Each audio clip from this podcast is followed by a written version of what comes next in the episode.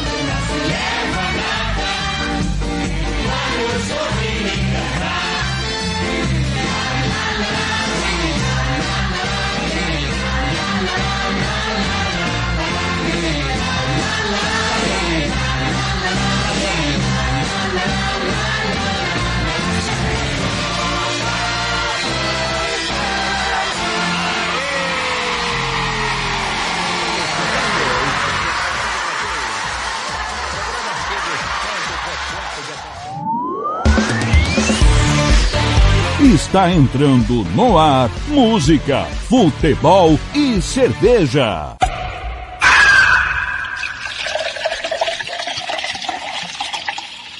Sua revista semanal com tudo que acontece na semana e o que vai acontecer no fim de semana. Descontração, informação e cerveja para animar o seu sábado.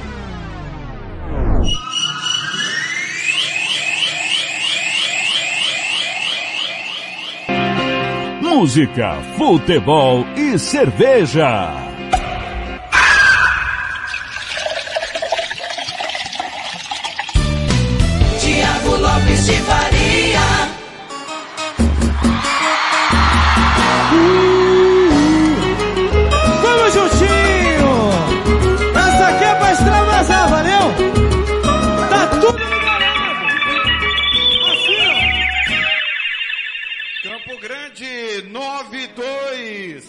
Bom dia, tudo bem com você? Seja bem-vindo à Rádio Futebol na Canela. Música, futebol e cerveja no ar, a sua revista semanal de descontração e informação. Episódio 98 tá no ar para você nesta super sábado, 29 de outubro 2022, dia da glória eterna em Guayaquil. Amor. Só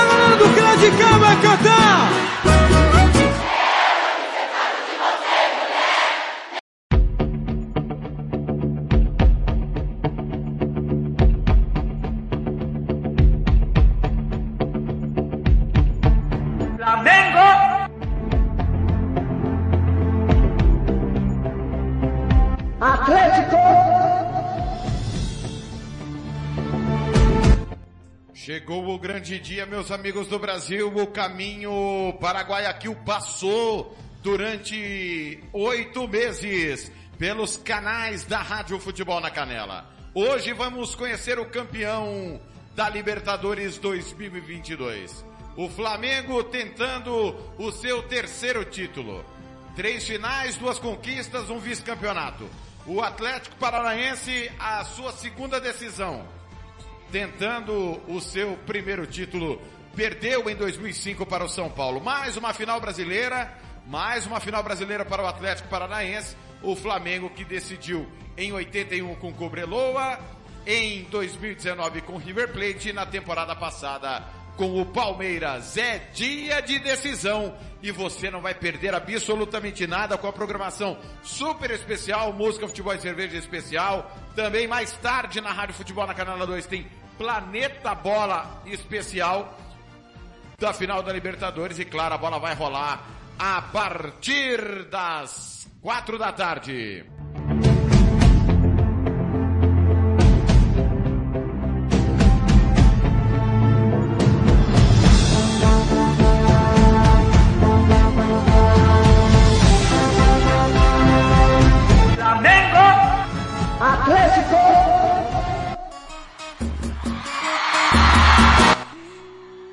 Muito bom dia mais uma vez, Timão do Samuel Rezende, direção do TLF, coordenação do Fernando Blanc, episódio 98 do Música, Futebol e Cerveja, aqui na Rádio Futebol na Canela.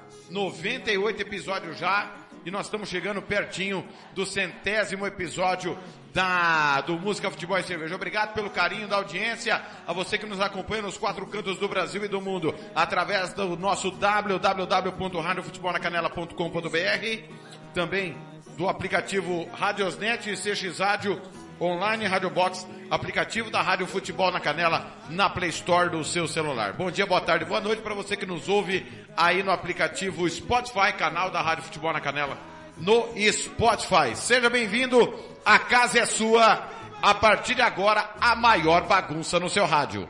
Campo Grande, 96, bom dia.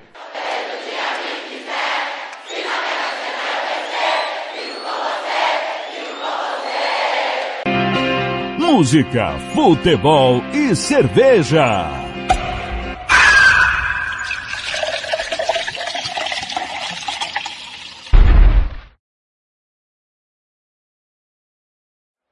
Falar de amor, meu velho. Aquela, né, moleque?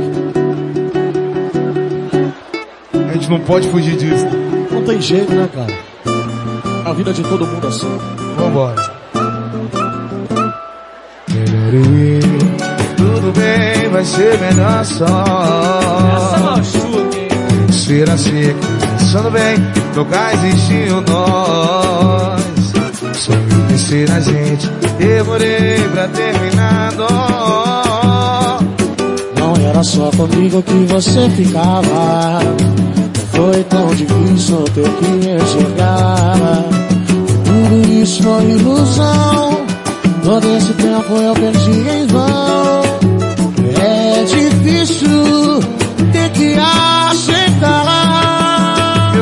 Coração ele não deixa. Tá não, se faz de bobo não tem jeito não. Só a vida pode explicar que o quê?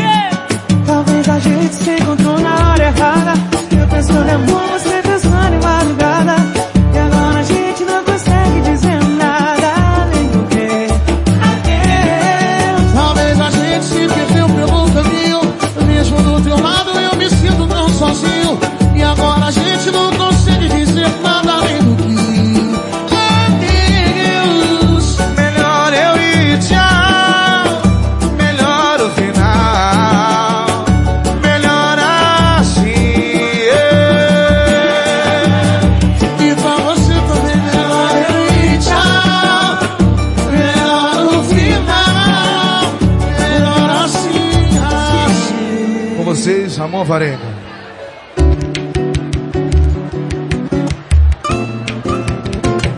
Não era só comigo que você ficava.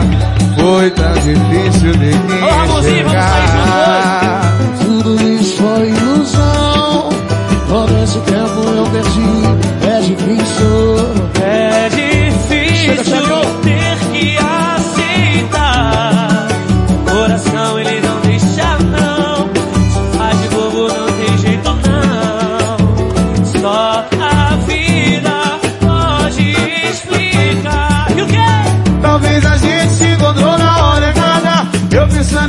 Você pensando madrugada.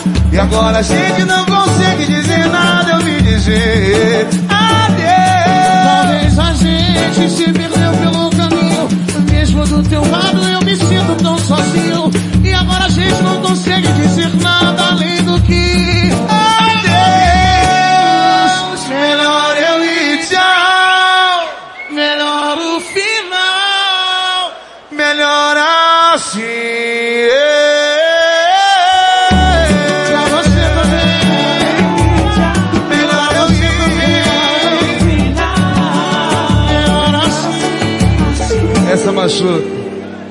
E eu sei que deve estar com ele agora.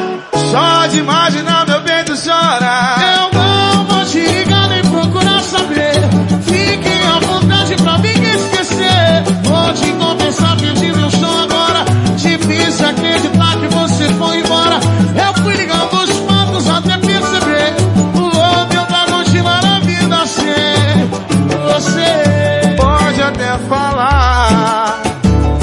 Até falar que nada aconteceu, mas o seu olhar não me engana. Te conhece bem melhor que qualquer um. Demorou pra levantar da cama. Tá machucada. Se arrumou depressa e nem me avisou. Disse um eu te amo que já teve. Tu acredita?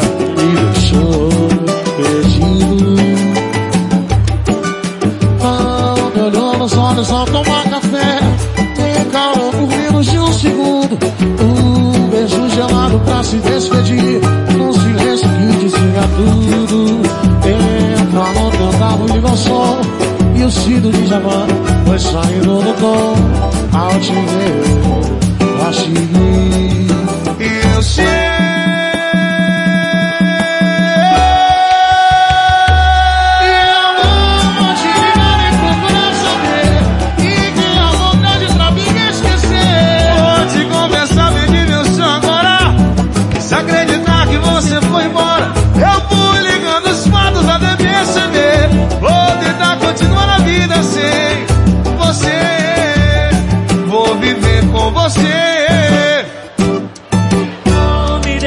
Declarar com a voz coração.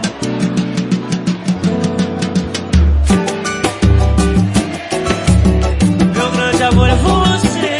Depois de dar uma caixinha com anel, feito das estrelas que roubei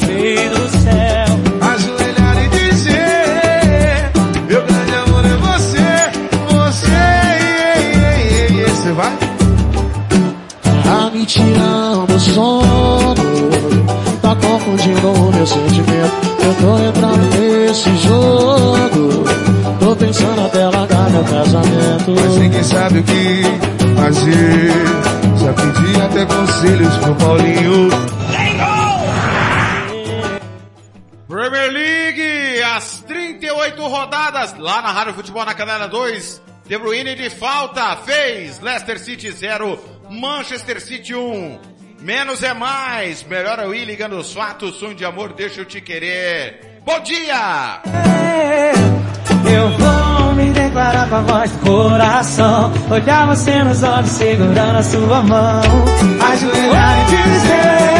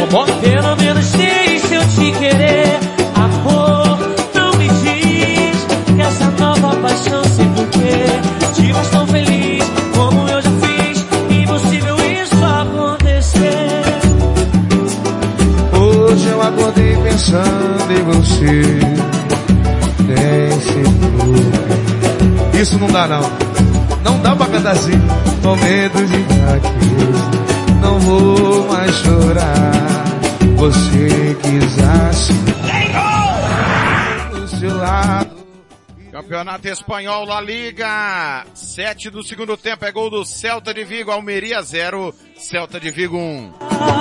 Que tem compromisso. Eu sei, eu sou. Mas o que vou fazer? Vou fazer, eu não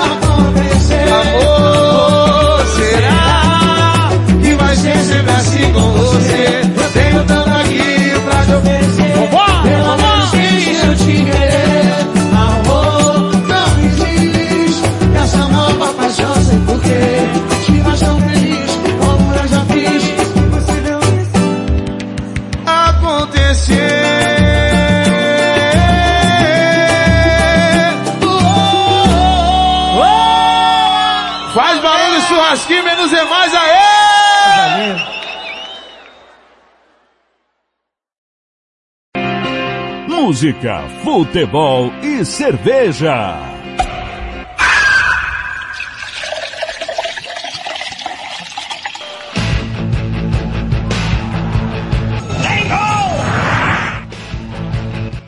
O Celta empata! La Liga, Celta 1, Almerião.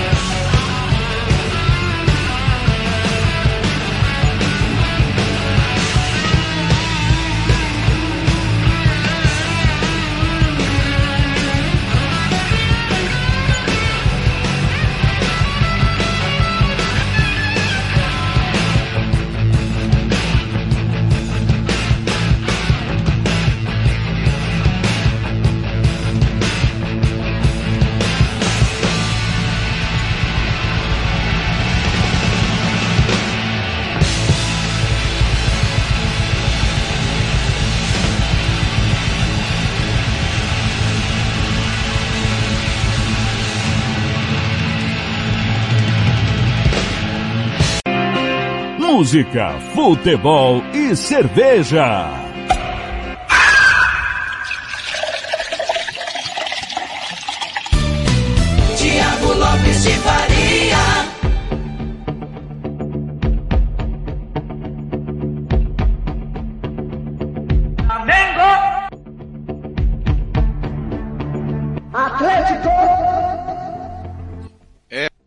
Dia, meus amigos do Brasil, é hoje que sai o campeão da América.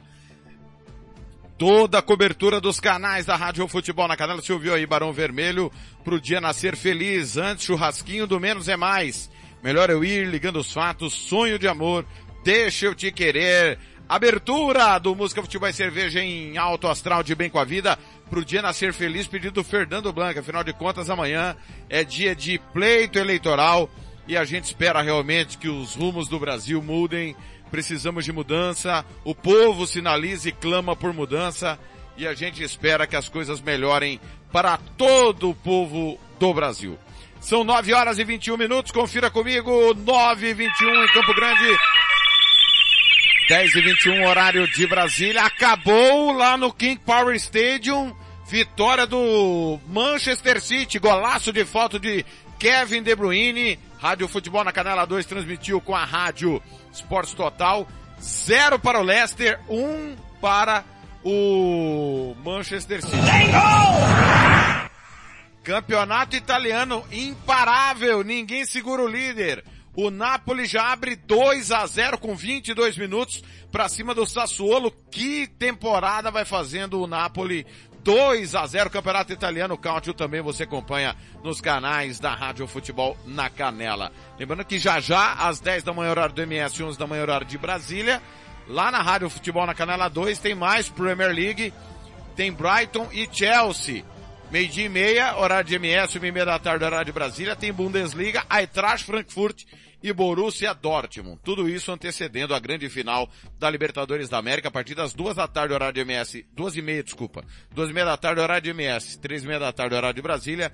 Tem Planeta Bola Especial comigo, Jean Nascimento, Thiago Alcântara e Thiago Caetano, com tudo, todos os bastidores da grande final da Libertadores da América. 9 e 22 vamos saber as informações é, do Mato Grosso do Sul, previsão, tempo e temperatura e mais informações do estado.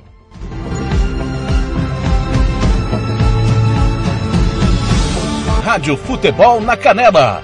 Aqui tem opinião.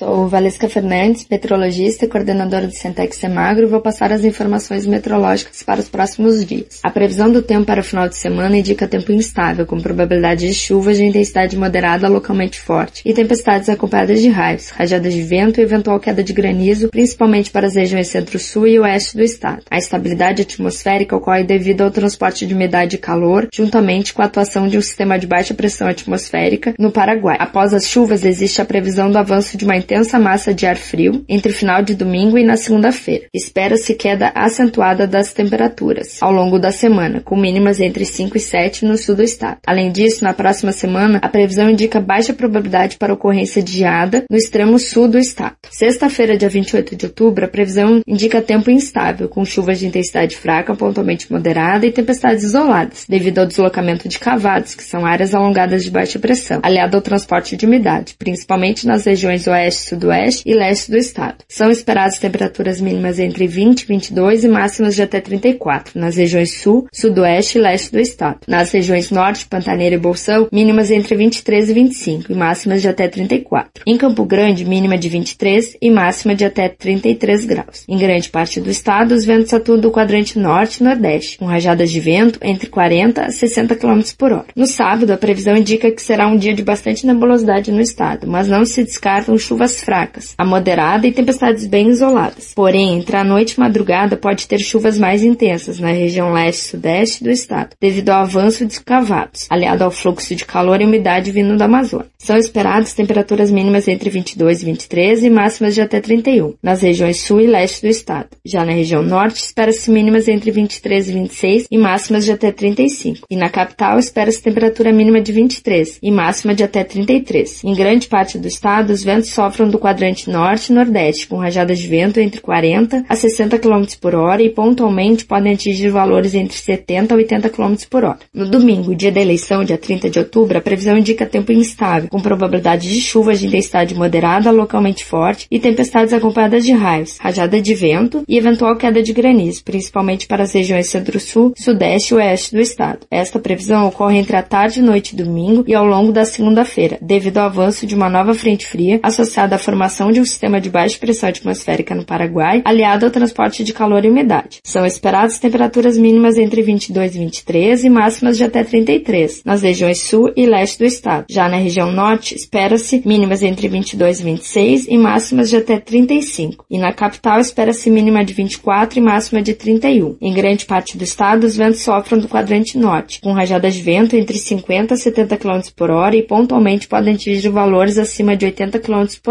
Voltamos com mais informações meteorológicas nas próximas edições. Até lá. Valesca Fernandes para a Rádio Futebol na Canela.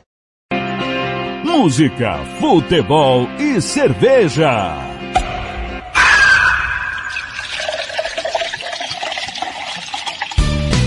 Tiago Lopes de Faria.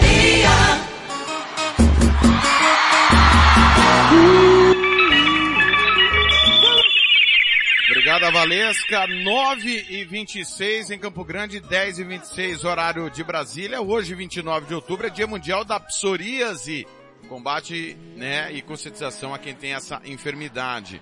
Psoríase é uma reação alérgica que dá geralmente por conta de estresse. Dia Mundial do AVC também. Você cuide da sua saúde. Você que está acima do peso, faça atividade física regularmente. É preciso, é necessário. Qualquer atividade física, uma caminhada já ajuda muito, já colabora para a melhoria da qualidade de vida. O Tiago Faria precisa voltar a fazer. Estou aqui pedindo, mas eu preciso voltar a fazer, viu? É, urgente. Urgente, é uma questão de saúde mesmo.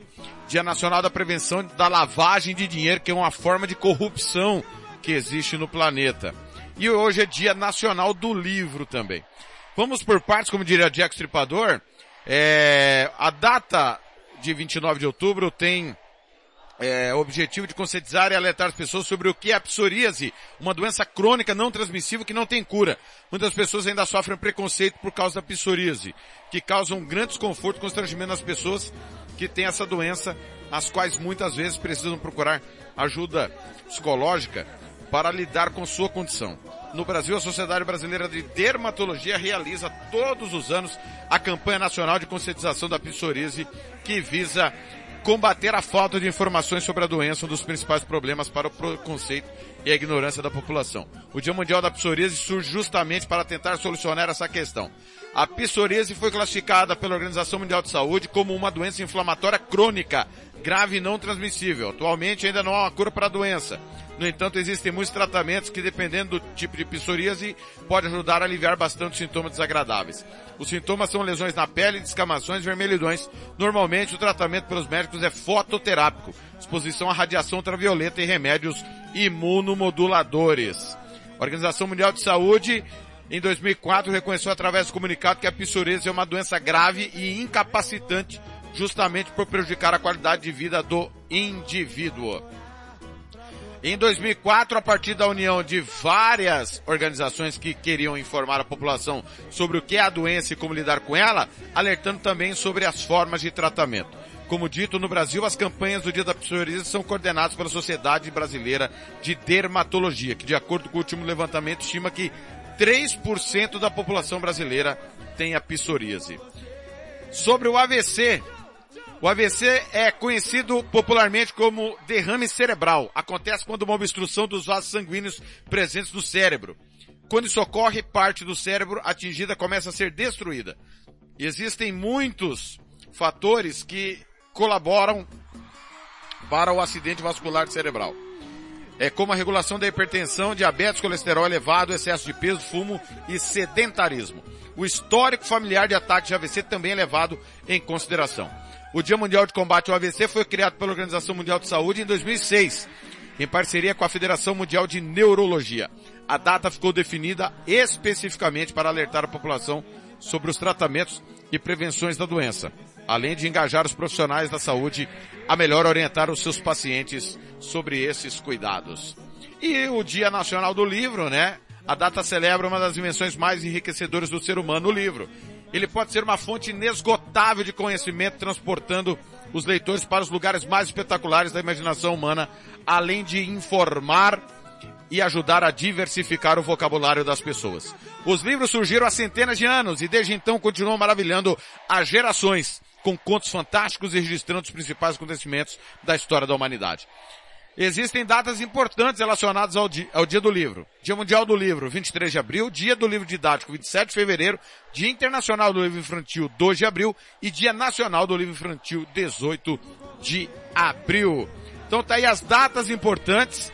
Lembrando que amanhã, dia 30, que é dia de eleição, é dia da decoração, dia da merendeira escolar, dia do balconista, dia do comerciário, dia do design de interiores, dia do fisiculturista, dia do ginecologista, dia do material bélico, dia nacional da luta contra o reumatismo e amanhã, como acabei de falar, é o segundo turno das eleições no Brasil. Já na segunda-feira, dia 31 é dia da dona de casa, dia da reforma protestante, é Halloween, dia das bruxas, dia do Saci, dia mundial da poupança, dia mundial das cidades, dia nacional da poesia e dia nacional da proclamação do evangelho. 9h31 em Campo Grande, acerte o seu aí comigo. 9h31. Abraçando o Vitor Roquembach, que tá de campana ligada, o Celso Pedraza, é, que tá de campana ligada na UPA Santa Mônica, o Tafarel Nunes lá em Bela Vista, Roberto Xavier, parabéns às meninas do Verdão pela conquista de ontem. É, o, o Palmeiras ontem goleou 4 a 1 Boca Juniors, Rádio Futebol na Canela 2 contou a história para você junto com a rádio o melhor do futebol. Muito bem, mais informações do Mato Grosso do Sul nesse primeiro bloco nosso. Informações sobre Arara. É isso mesmo. Arara, Arara. Rádio Futebol na Canela. Aqui tem opinião. O trabalho de proteção e conservação de duas importantes espécies do bioma pantaneiro, a arara azul e o tamanduá bandeira, ganharam, digamos, um reforço do governo do estado. Através de um termo de colaboração, o governador Reinaldo Azambuja fez o repasse de mais de 890 mil reais para duas instituições, o Instituto Arara Azul e o Instituto de Pesquisa e Conservação de Tamanduás. Ambos tiveram suas propostas selecionadas por meio de chamamentos públicos da Semagro, publicados em agosto deste ano. Ao assinar o termo, o governador exaltou as iniciativas e afirmou que essa será a primeira de muitas outras parcerias. É uma parceria boa, né, Neila? O trabalho de vocês. Tem outros tantos que a gente tem, que às vezes as pessoas se dedicam numa dificuldade tão grande e que para o governo é um gesto, que não significa tão pouco, mas é um pouco que faz tanta diferença na luta que vocês têm de preservação, de manutenção dessas espécies, né? Porque se a gente não cuidar, você falou, vai embora, acaba. Eu vi a luta que nós enfrentamos aqui para fazer uma lei, uma legislação de pesca mais dura. E hoje a gente vê o fruto que você colhe, que você está preservando o peixe, você está trazendo turista, você está trazendo atividade econômica e o peixe está lá no rio. Merece um olhar política de governo mesmo para esses grupos que fazem esse trabalho. Esse é o primeiro de muitos.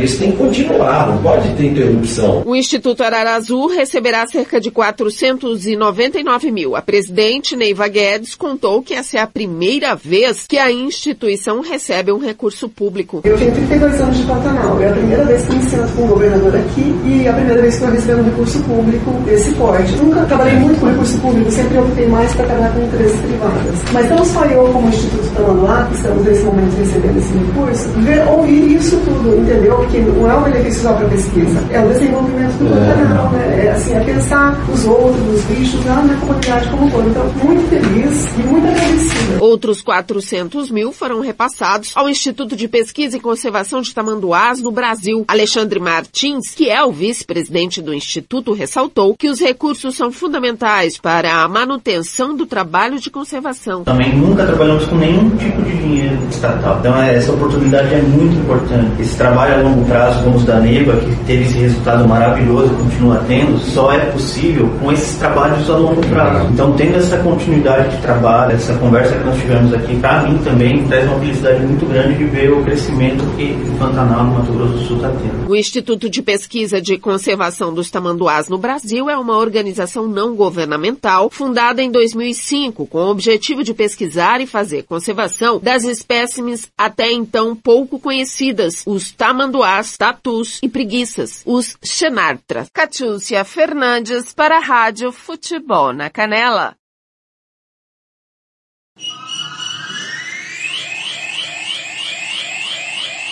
Rádio Futebol na Canela. Aqui tem opinião. Refrico Tubaína é a companhia perfeita para todos os momentos. Seja para curtir as férias com os amigos, passar bons momentos com a família ou para curtir a natureza. A melhor opção para te refrescar é a nossa Tubaína. Refrico, o verdadeiro e delicioso sabor da fruta no seu refri. Rádio Futebol na Canela. Aqui tem opinião. Vitória Tintas. Tintas imobiliárias e automotivas com ótimos preços e qualidade. Vai pintar? Vai na Vitória Tintas. São duas lojas em Campo Grande para melhor atender. Na rua 13 de maio, 1543. E na Avenida Coronel Antonino, 514. Anote o nosso telefone, 3324 0050 e 3351 7272. Eu disse Vitória Tintas. Pinta, mas pinta mesmo. Rádio Futebol na Canela. Aqui tem opinião. Ofício despachante, IPVA, licenciamento, vistoria, transferência, primeiro emplacamento do seu veículo é a Ofício Despachante. Telefone 67 99894 3810. Eu vou repetir, 67 99894 3810. Tudo para o seu automóvel é com a Ofício Despachante. Rádio Futebol na Canela. Aqui tem opinião. Estância Nascimento, o seu espaço para festas e eventos em Nova Andradina. Telefone 67 99986 6695. Ligue e faça o seu orçamento. 67 99986 6695. Estância Nascimento em Nova Andradina. Rádio Futebol na Canela. Aqui tem opinião. RPR Cursos Preparatórios para Concursos. Públicos Militares, Enem. Aulas particulares de redação em português. Aula de conversação em português para estrangeiros. 992803499 ou 999800648. RPR Cursos Preparatórios. Na Rua Brasília 1095, Jardim Mar. A meia quadra da Júlio de Castilho. RPR Cursos Preparatórios. Rádio Futebol na Canela. Aqui tem opinião, aqui tem emoção. Música, futebol e cerveja.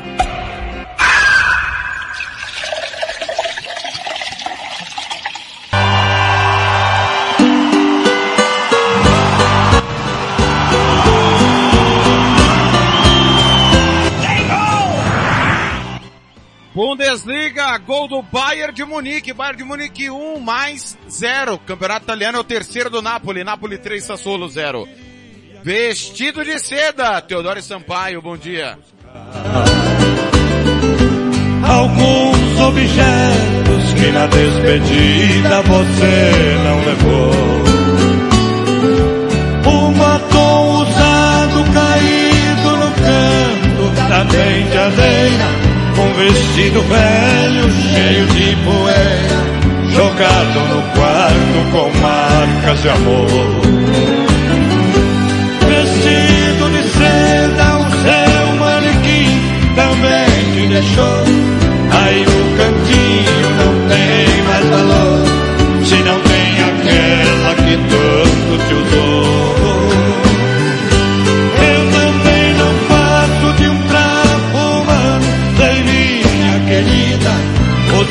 Jogado num canto da vida.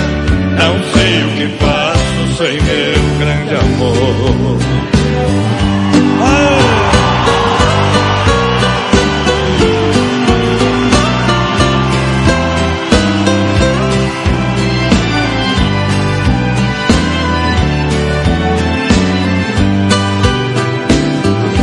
Eu já nem acendo a luz do meu quarto deitar. Porque no escuro não vejo no espelho meus olhos chorando.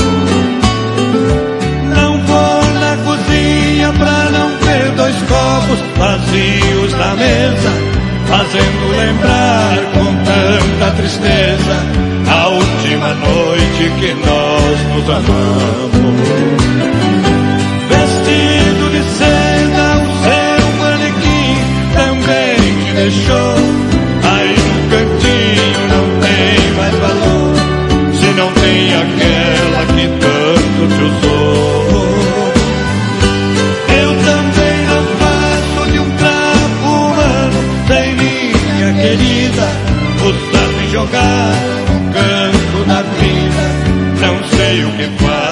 Sem meu grande amor.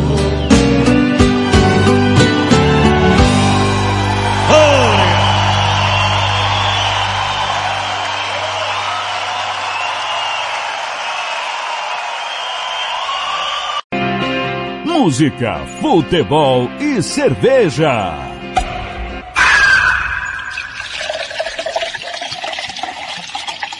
Paz, boa noite para todo mundo. E só posso dizer uma coisa. Hoje à noite, hoje à noite, hoje à noite, então hoje à noite é nossa. Vamos nessa!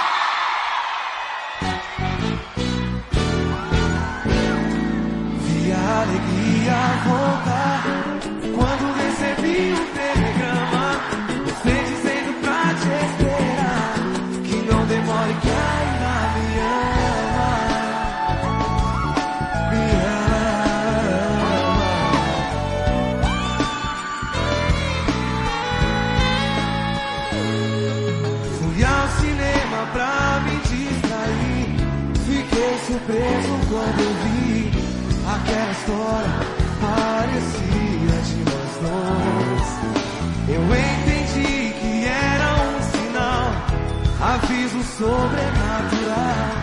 Te procurei, não quis deixar mais pra depois.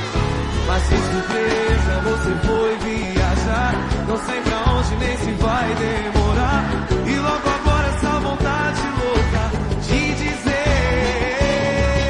que mesmo longe eu não deixei de te amar. E as diferenças vamos deixar pra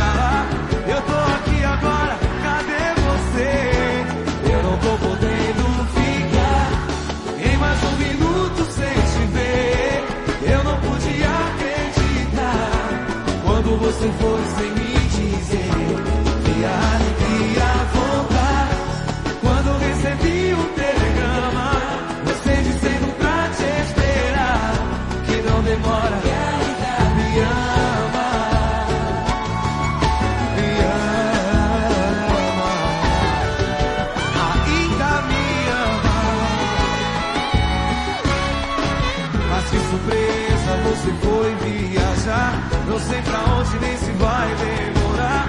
E logo agora essa vontade louca de dizer que mesmo longe eu não deixei de te amar.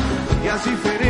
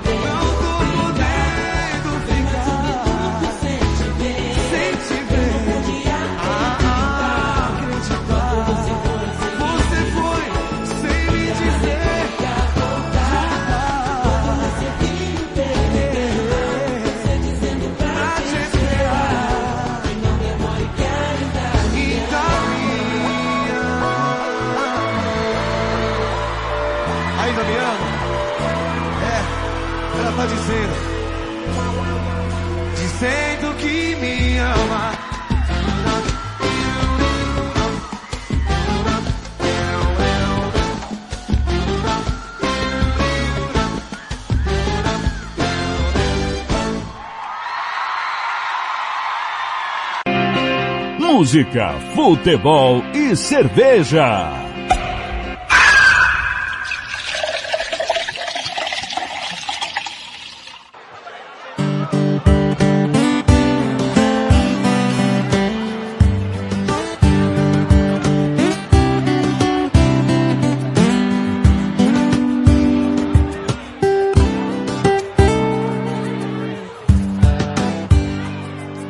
Desculpe, eu sei que eu prometi não te ligar. É que a minha mãe me perguntou que horas você chega pro jantar. Ela nem sabe de nada, nada, nada. E eu nem sei com que cara eu vou contar. Que eu sobro uma cadeira. Vai ter um prato a menos na mesa. Liga pra ela, mas não fala disso. E sabe dar um pulo aqui sem compromisso. A gente janta junto só pra disfarçar. Depois eu vou pro quarto e você vai pra sala. Talvez só se você quiser. Se não for doer muito, voltar nesse assunto. Te lembra que esse quarto aqui também é seu. Tá frio sem você. Nem precisa bater, é só abrir a porta. Me abraça a gente manda o inverno embora. Mas entra só você, deixa a briga lá fora. Lá fora, lá fora, lá fora, lá fora. Cadê os apaixonados? Obrigado, gente.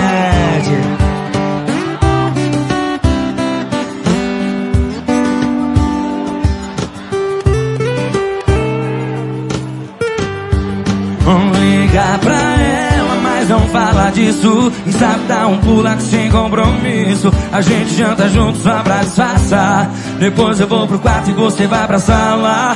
Talvez só se você quiser. Se não for doer muito, voltar nesse assunto. Se lembra que esse quarto aqui também é seu. Tá frio sem você. Vem! Nem precisa bater, é só abrir a porta. Me abraça a gente manda o inverno embora. Mas entra só você, deixa a briga lá fora. Lá fora, lá fora, lá fora, lá fora. Nem precisa bater, é só abrir a porta. Me abraça a gente manda o inverno embora.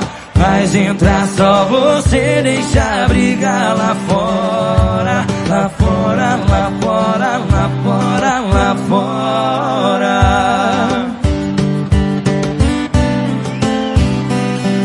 Ô oh, paixão.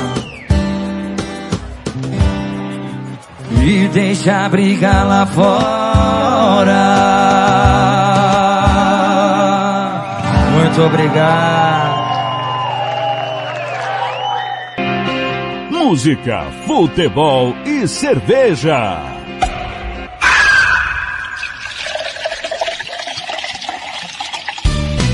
Tiago Lopes de Faria. Flamengo. Atlético. Campo Grande, acerte o seu aí, 9 horas 49 minutos. 10 e 49 horário de Brasília. Você ouviu PH e Michel, deixa a briga lá fora. Diego Lazzarini, que é o vocalista do Jeito Moleque Sobrenatural. E nós ouvimos também Teodoro Sampaio, vestido de seda, abrindo esse bloco para você. É, intervalo de jogo no Campeonato Italiano, 3 para o Napoli, 0 para o Sassuolo. Campeonato Alemão, 17 do primeiro tempo, o Bayern de Munique está batendo mais, 1 a 0 o Bayern de Munique está assumindo nesse momento a liderança do campeonato alemão. Ah, é bom lembrar que ainda joga o líder Union Berlim. Agora há pouco acabou pelo campeonato inglês. Manchester City bateu o Leicester fora de casa 1 a 0. Já já tem Brighton e Chelsea. Mas já está comigo na redação da Rádio Futebol na Canela nesta grande decisão ele. Paulo Anselmo, o Paulo do controle. Bom dia, seu Paulo. Satisfação tê-lo pela primeira vez, rei da Casa Nova, né? Tudo bem?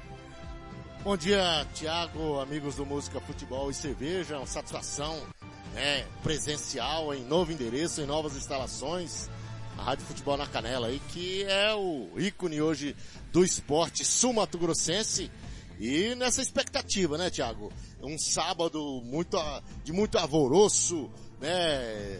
Eleições, enfim, o povo tá parecendo um enxame de abelha para lá e para cá, em deslocamento, em constantes mudanças. E esse jogão aí, que com certeza vai parar o planeta, por que não dizer, né? E Flamengo, é, Atlético Paranaense, enfim, uma emoção muito grande aí, a gente já nesse clima, nesse pique, para trazer esse, esse bastidor, detalhes, opiniões, repercussão de tudo que vai ser aí esse jogão, com certeza de daqui a pouco, lá no Monumen- Monumental Estádio Exidro Eu não vou lembrar o Isidro. sobrenome, mas é Isidro mesmo. É, tá certo. com. Isso. Mas, é, com certeza, né, um jogão, daqui a pouco a gente vai falar mais, né, Thiago? De detalhe, ultimamente o Brasil tem tido um aproveitamento em Libertadores, né, muito grande, inclusive 70% de aproveitamento, é, se não me falha a memória, nos últimos cinco anos. Só deu o Brasil e a Argentina praticamente, e a Argentina os argentinos ainda tá na frente em conquistas, mas o Brasil ultimamente tem sido soberano. Um Flamengo aí de quatro finais, ele chegou em três, com chances de ser bicampeão e já tem uma em 2019, né, para cima do River. Muito bem. É, já já, Paulo Anselmo já confirmou, falei com ele agora no, no telefone agora há pouco. Técnico Robson Matos do Costa Rica vai bater um papo ao vivo conosco nesse Música Futebol e Cerveja. Também vamos passar aqui a rodada do final de semana de campeonato estadual da Série B, feminino, sub-17. É, o Paulo Anselmo vai responder, ele tem informação privilegiada, quando que será Brasil e Paraguai no Morenão. E nós vamos trazer essa informação exclusiva para você, né? Furando todo mundo, né? A promessa do presidente da federação que teríamos Brasil e Paraguai, a festa do Hexa, né? No Pedro Pedrocian reformado, correto? Tiago, eu estava olhando a Série B e parece que vai ser mandado um jogo lá pro Carecão. De repente, Brasil e Paraguai... Pode ser lá em Carapó. Poderá ser. Por quê? Ó, Nós e- não temos... Nossa, imagina só, Tiago, isso aí, eu até estava lendo, eu lembrei de, de, de, você, você me veio na minha mente. O Jacques da Luz estava precário. Há uns quatro meses atrás, no jogo que fizemos festivo lá. Imagine agora. E, já estamos em novembro. O campeonato estadual tá pertinho aí para começar. Você já imaginou? Esperamos só a eleição de amanhã, né? Rezando pela eleição, né, Paulo Anselmo? Cê- Nunca ô, foi tão nunca foi tão importante essa eleição, né? E digo mais, nós podemos ter o novo aí, porque o novo está fazendo uma boa campanha, poderemos ter, até o Náutico poderá. Quer dizer, nós vamos ter mais, esses que diz que vem e não vem, mas acaba vindo. Nós vamos ter aí o quê? Cinco times em Campo Grande. Rapaz, acho que lá no São Conrado, ou nos terrões da vida, vai ter que mandar jogo lá, hein? Olha, o Sérgio Ropelli já nos ajudou aqui, audiência em tempo real. É o Estádio Monumental Isidro Romero Carbo, ou Banco Pichincha, que foi denominado, né, a famosa nome, name right do estado do Barcelona. Aliás, a final do campeonato equatoriano que aconteceria nesse final de semana foi adiado por conta da, obviamente, da decisão da Libertadores Alcas e Barcelona. É, Tiago, em cima dessa, dessa, desse assunto, eu já me posiciono totalmente contra esse um único jogo. Por quê? Arrecadação? O problema é o quê? Você já imaginou se tivesse um jogo de ida e volta lá na Arena da Baixada e outro no Maracanã? Você teria dúvida de que seria casa cheia? A arrecadação seria a mesma? Sim, a Comebol, a Comebol tá com dinheiro, tá rasgando, né? É, tripudiando em cima da grana, mas assim, eu não vejo assim qual que é o, né? A lógica disso daí. É, em dois jogos a emoção seria acho que até maior, o público também ia ter mais privilégio, até porque lá no Paraná ia lotar, e no Maracanã seria lotado também. Acho que a Comebol tá na hora de rever isso aí. Fica a pergunta. Muito bem, ó, já começou o pontapé inicial na, na Rádio Futebol na Canela 2, Premier League, é, Brighton e Chelsea, o reencontro do técnico Graham Potter com o Brighton. Jogo lá no Falmer Stadium. Rádio Futebol na Canela 2 já está transmitindo. Mas agora nós vamos começar a girar as informações. As primeiras da decisão da Libertadores. O momento do esporte com Roberto Xavier.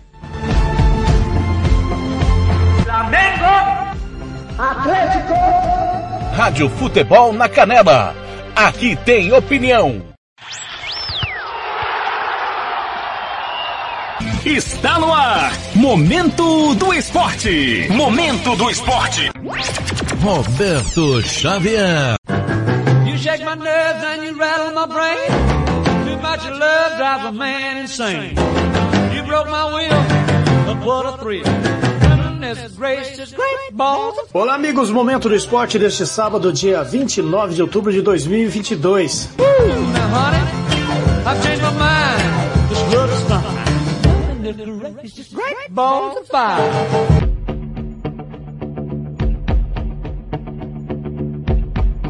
Palmeiras vence o Boca na final da Libertadores e conquista primeiro grande título no futebol feminino. Vitória na decisão dessa sexta-feira em Quito, no Equador, marcou o ponto mais alto do projeto iniciado em 2019. Leonardo Dai, da agência CBN, tem mais detalhes.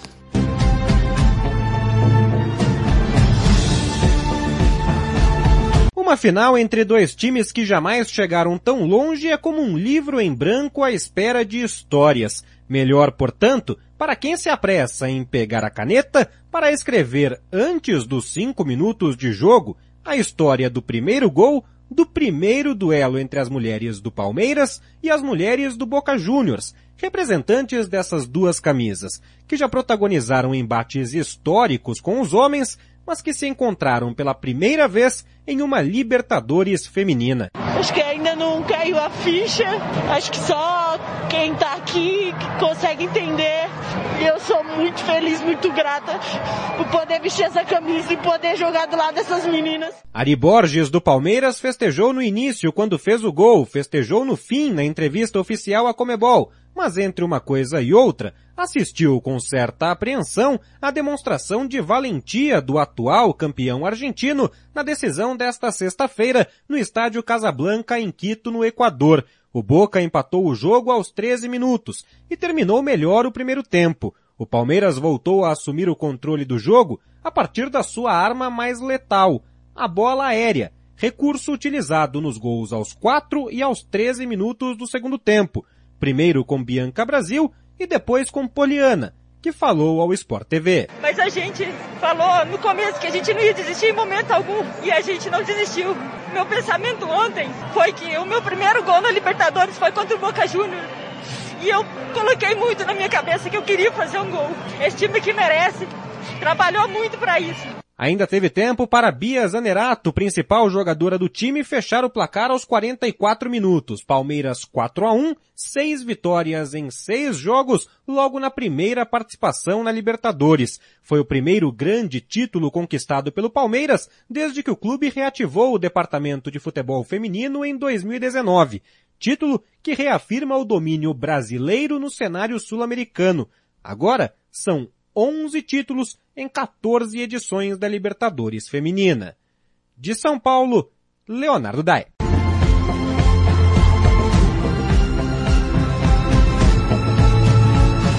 Flamengo, Atlético Paranaense. E hoje tem final da Libertadores da América e reforça a supremacia brasileira no continente. Flamengo e Atlético Paranaense decidem a Libertadores daqui a pouco, às 16 horário do Mato Grosso do Sul, 17 horário de Brasília, em Guayaquil, no Equador. Lincoln Chaves, da Agência Rádio Nacional, tem uma ampla matéria sobre a grande final da Libertadores da América 2022. Fala, Lincoln.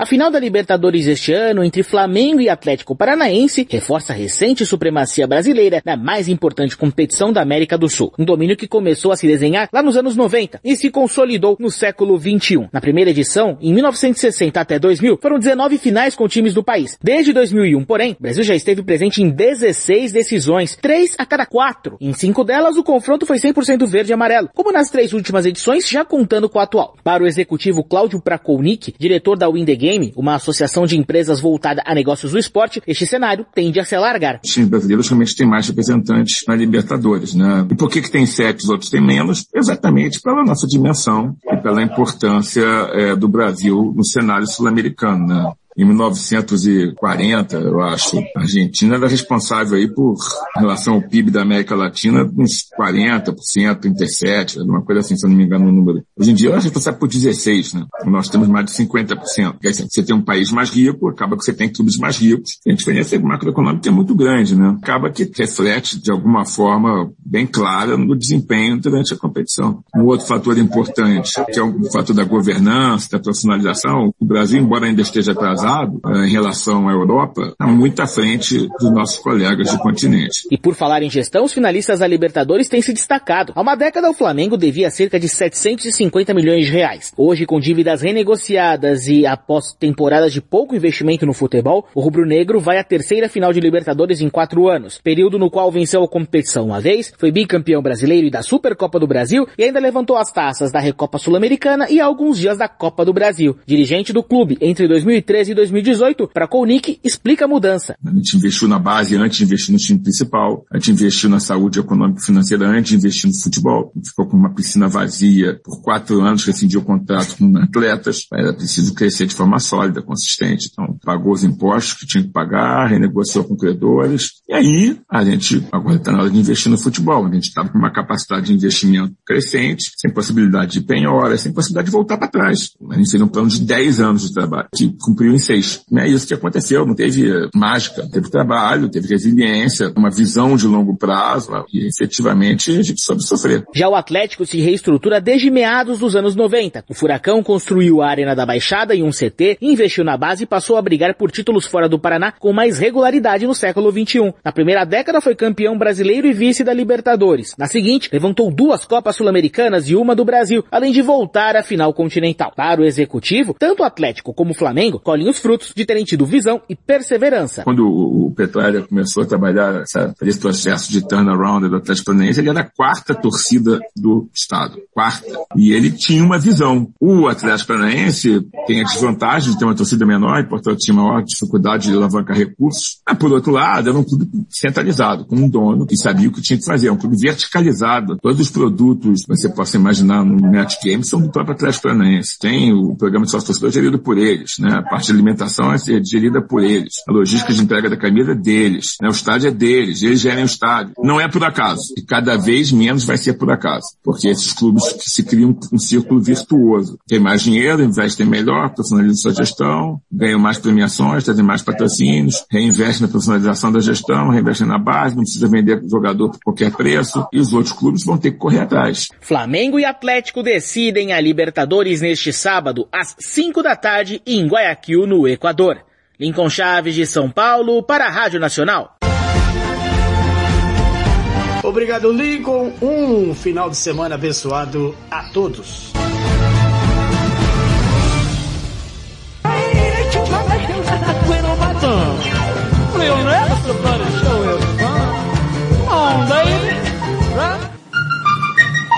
Rádio Futebol na Canela. Aqui tem opinião, aqui tem emoção. É o gingado, é o drible, é o suor, é paixão. É todo o povo plugado na melhor informação. O mundo é uma bola que rola sem fim. Lágrima, alegria no apito final. Vem pra esta emoção, atravessa o portal. Futebol interior. É hora do show, aqui é gol.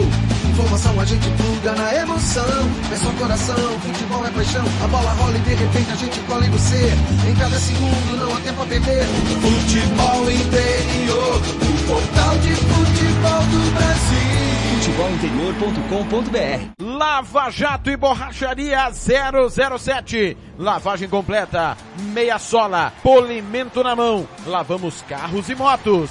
Serviços em geral de borracharia. Rua Giovanni Toscano de Brito, 1705, em frente à casa de muro de vidro do bairro Lagoa Comprida. Telefone 991187746. Eu vou repetir, 991187746. Fale com Fabrício, Michele ou Fabiano. Eu disse Lava Jato e Borracharia 007. A melhor de Aquidauana e Anastácio. Rádio Futebol na Canela, aqui tem opinião. Moema, a cerveja que você merece. Rádio Futebol na Canela, aqui tem opinião. Vai fazer campanha eleitoral? É candidato? Contrato pessoal da Romex. As grandes campanhas passam por lá. Ligue 3321 2617. Eu disse Romex. Grandes campanhas eleitorais passam por lá. Rádio Futebol na Canela, aqui tem opinião. Você que curte rock e quer contratar a melhor banda do Mato Grosso do Sul, fale com a Ivana. Festa de aniversário, casamento, 15 anos, formatura, despedida. Você curte rock? Então o melhor som é do Ivana. Anote aí o telefone para contratar o show. 992921177. Eu repito, 992921177. A Ivana, a melhor banda de rock do Mato Grosso do Sul.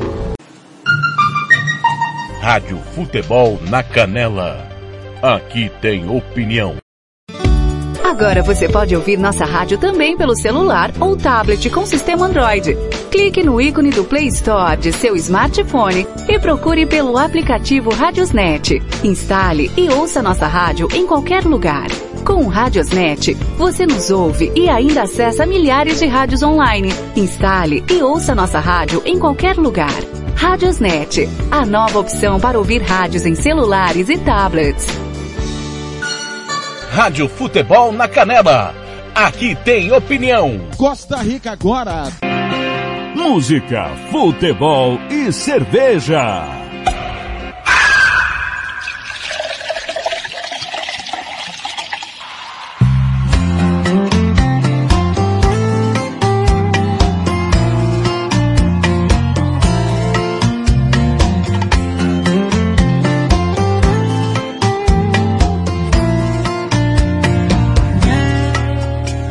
Mais uma noite, não pude te esquecer um só instante.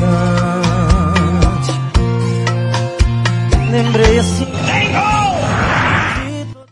Segundo do Bayern de Munique, Bundesliga 35. Segundo do primeiro tempo, Bayern de Munique 2, mais 050. Ivan e Alexandre, pedindo amor, bom dia. Dono do seu pensamento, ilusão. Hoje vejo o que restou de mim. Talvez agora, depois que tanto tempo se passou, no seu coração, a mesma saudade fez você lembrar. Quando a gente ama e enlouquece, quase sempre esquece de dizer. Então vem amor, nossa paixão. Meu coração está pedindo amor. É só você que pode me entregar. Qualquer dia, qualquer hora, vem amor, não demora. Venha me amar. Não tenha medo de voltar pra mim. É tão bonito a gente perdoar. Eu te amo de verdade. É a nossa felicidade. Te pedindo pra ficar. Ah. Meu coração está pedindo amor, está pedindo amor. Meu coração está pedindo amor, está pedindo amor.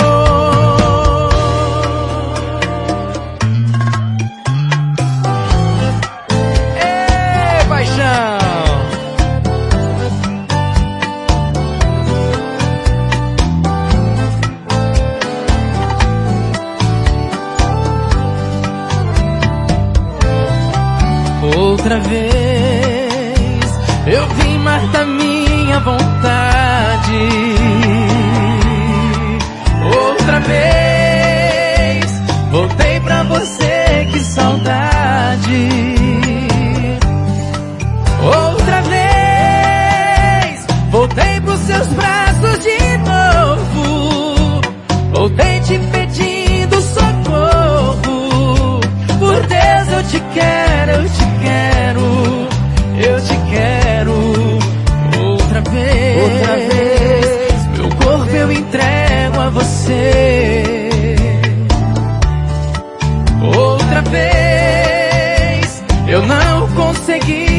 Esquecer. Outra vez, eu quase morri de paixão. Eu capotei meu coração.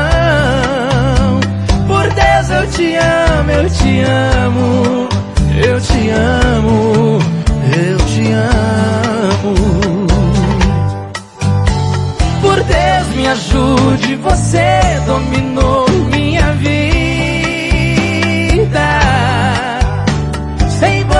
meu mundo é um deserto, é uma estrada perdida.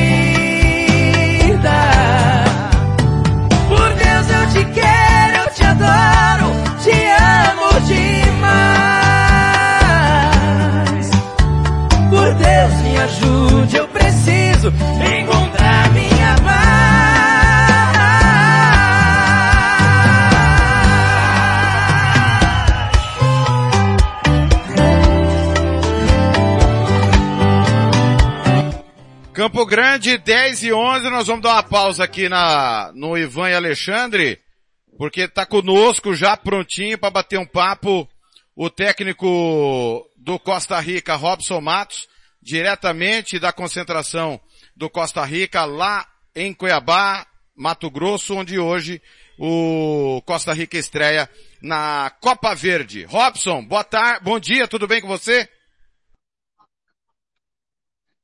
Bom dia, Thiago. Bom dia, todos os ouvintes aí do Futebol na Canela. Prazer estar com vocês aqui nessa manhã. Ô, ô Robson, como é que foi essa preparação? Quantos dias?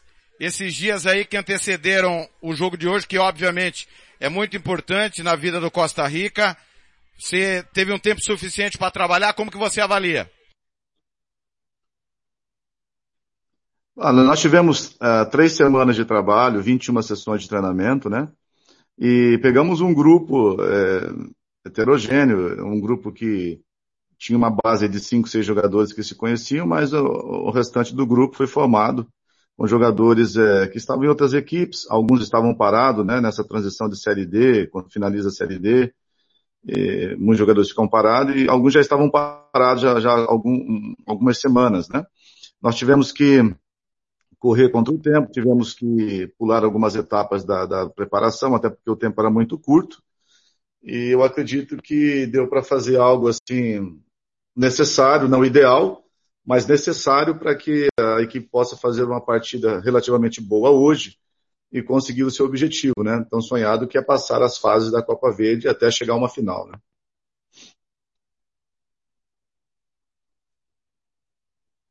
O técnico Robson Matos, do Costa Rica, e quero mandar um abraço e gostaria que o Robson mandasse também, Robson. Estou aqui na, na, no WhatsApp com o Davidson, com o Ian Barreto, Felipe Scatolin, um ônibus com 44 torcedores é, do Costa Rica, está indo até Cuiabá para o jogo de logo mais. Estão no caminho ouvindo música, futebol e cerveja. Te abraçam, te desejam sorte. E é importante também esse apoio do torcedor mesmo que num pequeno número, né, Robson?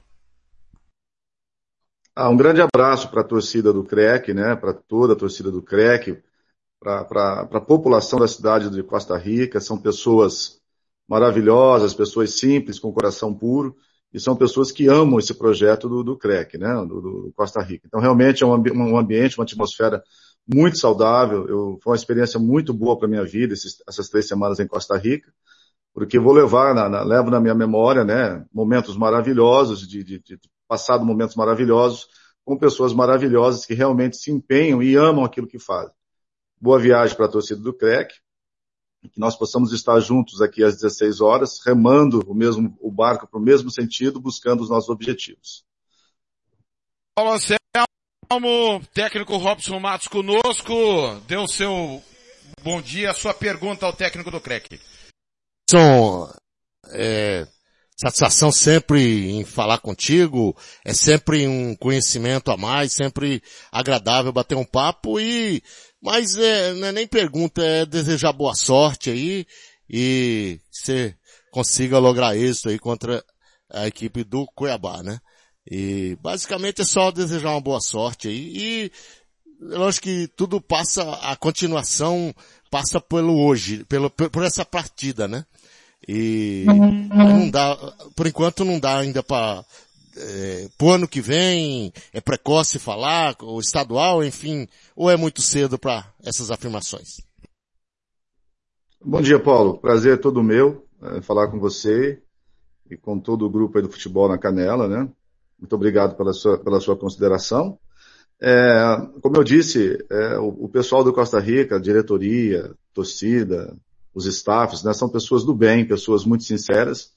E quando eu fui chamado para vir aqui para a Copa Verde, nós, juntamente com o presidente André, nós fizemos um compromisso de trabalho de, de 40 dias, né, na preparação e, e, se Deus quiser, até a final dessa Copa Verde. Esse é o nosso objetivo. E o que vai acontecer no futuro, a gente deixa na mão de Deus, e claro, precisamos ter os resultados, mas o nosso compromisso entre a minha parte e a, e a, diretoria do CREC é exatamente na preparação e até, se Deus quiser, repito, a chegada da, da na final da Copa Verde. Daí para frente, as coisas estão abertas, né? É, o futebol é muito dinâmico, né? E eu entendo que nós que estamos no futebol precisamos entender isso, principalmente num país onde as coisas são muito rápidas, né? As pessoas que, que estão na gestão do futebol, elas se preocupam com o imediatismo e é dentro de suas políticas e a gente precisa respeitar todas as, as opiniões e todas as formas de trabalho. Então, eu, o meu compromisso, a minha mente, eu estou focado na Copa Verde e o que vai vir para frente aí, é, a gente deixa sempre na mão de Deus, né? Ô Robson, você sempre esteve do outro lado que hoje você vai enfrentar. Cuiabá hoje, a gente sabe que a prioridade do Cuiabá é se manter na primeira divisão do Campeonato Brasileiro. Ele vai com muitos garotos a campo, no jogo logo mais. Mas você já esteve do outro lado por diversas vezes com um time de garotos, querendo mostrar, querendo uma oportunidade. Obviamente que esses garotos do Cuiabá vão querer mostrar para o técnico Tony Oliveira que eles têm condição de, de ajudar o time nessa briga para o time permanecer na elite, já pensando no ano que vem, estadual, em, em, em calendário total. É, mas não tem como não relativizar. É um time de garotos contra um time profissional e a gente sabe a sua capacidade, mesmo com os problemas que nós temos aqui. Costa Rica é o time que tem mais condições é, e é um time de homens contra meninos. Fica aquela faca de dois gumes. Se ganhar, cumpriu o seu papel. Se perder, é um problema, porque o adversário é um time de garotos. Como é que você trabalhou esse lado aí, sabendo muito bem a motivação desses meninos do Cuiabá? Bom, Tiago, é, é, como você disse, é uma faca de dois gumes, né? É, antes, de, antes de ser, eu fui contratado pelo, pelo Costa Rica já na última semana de agosto, então eu, eu tive o mês inteiro de setembro para planejar. Então eu tive a oportunidade de assistir aí cinco jogos do Sub-23 do Cuiabá, que foi campeão brasileiro, desenhar a forma que o Sub-23 joga, e o profissional, o time A do Cuiabá, nós assistimos aí uns 10 jogos. Então, tanto o time principal como o Sub-20, que foi campeão, o Sub-23 foi campeão brasileiro, já estava todo mapeado, né? Nós montamos um treinamento em cima dessas peças, da forma que esses times jogam. E agora, nas, nos últimos dias, nós recebemos a informação que vai vir o Sub-19, Sub né? E o Sub-19 nós não conseguimos. Você entra aí nos sites, você só pega os melhores momentos da equipe que jogou a, essa Copa que eles têm aqui, né, no Mato Grosso. Enfim, mas eu acredito que, por estar classificado para a Copa São Paulo, é um time, deve ser um time muito bom, um time muito bem montado, muito bem trabalhado, né? E só que pela nossa parte aqui do profissional, nós, nós tivemos somente três semanas de preparação. Então nós estamos ainda na, na, na fase de construção com jogadores que não se conheciam. A gente conseguiu uh, criar um método de jogo, né, uma, uma filosofia de jogo, uma metodologia de jogo, onde todas as fases de jogos foram, foram treinadas, as transições ofensivas, defensivas, organização ofensiva e defensiva. Porém, a gente não sabe de que forma esse, esse time de garotos vai se sistematizar, vai jogar contra a gente. Então, o que eu tenho conversado nos últimos dias com o grupo é para a gente ter um equilíbrio emocional quando entramos em campo, dentro daquilo que nós nos preparamos para jogar. Os primeiros 10, 15 minutos assistimos, né? Temos a inteligência de ver como essa equipe do Cuiabá se movimenta dentro do campo, para a gente, dentro da nossa organização, se adaptar. Isso aconteceu no amistoso que nós fizemos contra o Mineiros lá em Goiás, foi muito produtivo, uma equipe muito boa, e nós conseguimos vencer. E eu creio que esse jogo do Cuiabá será da mesma forma. É um jogo complicado, porque a gente não, não os conhece. Eles vão vir com toda a vitalidade, como você bem disse. O, o garoto ele vai, os garotos vão aproveitar essa oportunidade. Vai ser um, uma, um jogo muito difícil, porque vem a vontade dos garotos de, de galgar um, um, um nível, uma etapa melhor, chegar no, no, no profissional, serem aproveitar no sub-23, querendo se manter na equipe do Cuiabá, que é uma equipe grande hoje do futebol brasileiro vai ser um jogo bem complicado, mas o nosso grupo está ciente do que deve fazer com bola, sem bola, é, estudar o, o, adversário em 10, 15 minutos para depois a gente tomar as ações que foram treinadas. É um jogo complicado, difícil, como é a nossa vida, né, Tiago? Nós sempre temos que batalhar em situações que às vezes são adversas da nossa vida, mas você tem que estar preparado para isso. E quem está no futebol precisa se preparar para isso. Eu acredito que eu fiz, nós fizemos tudo aquilo que foi possível e agora é contar com, com tudo aquilo que nós treinamos, a inteligência dos nossos jogadores aqui do Costa Rica, tem jogadores de nível, e aí a gente se, se, se, se posicionar durante a partida, tentar os domínios da partida no momento propício, propor o jogo e, se Deus quiser, a gente sair daqui com um resultado positivo. Se não vier esse resultado positivo, eu sei que existe um peso para o nosso lado, por sermos uma equipe profissional, contra uma equipe é, de garotos, mas é o futebol. Eu sei que vai ser um jogo bem complicado, mas a gente está preparado para todas as situações que venham ocorrer. Nós estamos conversando com o técnico Robson Matos ao vivo da concentração do Costa Rica lá em Cuiabá, às vésperas da estreia, diante do adversário que foi o Algoz em 2017, quando Costa Rica disputou pela primeira vez e única até então a Copa Verde. Ô Robson, queria que você falasse como é que você encontrou Costa Rica, porque foi a grande decepção talvez da história do nosso futebol, com todo o aporte financeiro que teve entre cota de Copa do Brasil, dinheiro do governo do estado, dinheiro público da prefeitura de Costa Rica, e o time não tem calendário nenhum ano que vem, a não ser o campeonato estadual. Como é que foi essa chegada sua a Costa Rica? O que você encontrou? É, do, dos jogadores do estadual, quem é que voltou? E como é que você pensou esse elenco para pelo menos um jogo, né? A garantia é o jogo de hoje. Bom, é, primeiramente, foi assim, para mim, foi um prazer de, de, de, ter recebido esse convite de trabalhar no Costa Rica. Sempre tive essa vontade de estar aqui, de ter essa experiência, por mais que possa ser uma experiência meteórica, né? Ou não. Para mim foi um prazer muito grande. E quando chego aqui, encontro pessoas do bem, encontro uma presidência muito boa, pessoas com o coração aberto e a mente aberta e os ouvidos abertos para nos ouvir. E aí desenvolvemos uma, uma afinidade com o Sandrinho, que é o diretor de futebol, e o restante da comissão técnica que está aqui, o Tiquinho, que é o nosso preparador uhum. físico, assistente. Enfim, uma integração muito boa. O grupo foi montado na ideia da, da, da diretoria, o Sandrinho se mobilizou para contratar uh, os jogadores, a maioria dos jogadores que estavam aqui no estado do Mato Grosso do Sul mesmo, que participaram por aqui, com exceção dois ou três, para que não se houvesse um gasto tão exorbitante, exorbitante a nível de transferências. Eu peguei um grupo muito bom, individualmente falando, uma garotada da base, né, que veio, que subiu também para fazer parte do grupo. É um grupo muito bom, é um grupo é, que pode se tornar homogêneo, né, mas a gente precisaria um pouquinho mais de tempo para trabalhar. Peguei jogadores responsáveis, jogadores focados, um grupo focado e, e disciplinado naquilo que a gente se propôs a fazer. É claro que eu acredito que é, nós como seres humanos, né, seu Tiago, nós vamos aprendendo com os nossos erros. E eu acredito que, é, assim, a diretoria do, do, do Costa Rica, como é, os jogadores que aqui estavam, todos aprenderam com seus erros. Isso faz parte do futebol, a gente só se amadurece no futebol errando. Quem está dentro do futebol, como a gente convive, milita dentro do futebol há 28 anos, eu sei que nós vamos crescendo à medida que nós vamos errando. Quanto menos você erra, mais êxito você obtém. Mas o futebol é um jogo feito de erros. A gente, quem erra menos, ganha a partida. Eu acredito que a diretoria agora deva estar se mobilizando, né, para rever os seus conceitos, aquilo que deixou, que fez errado ou fez certo. Tenho certeza são pessoas do bem, pessoas inteligentes.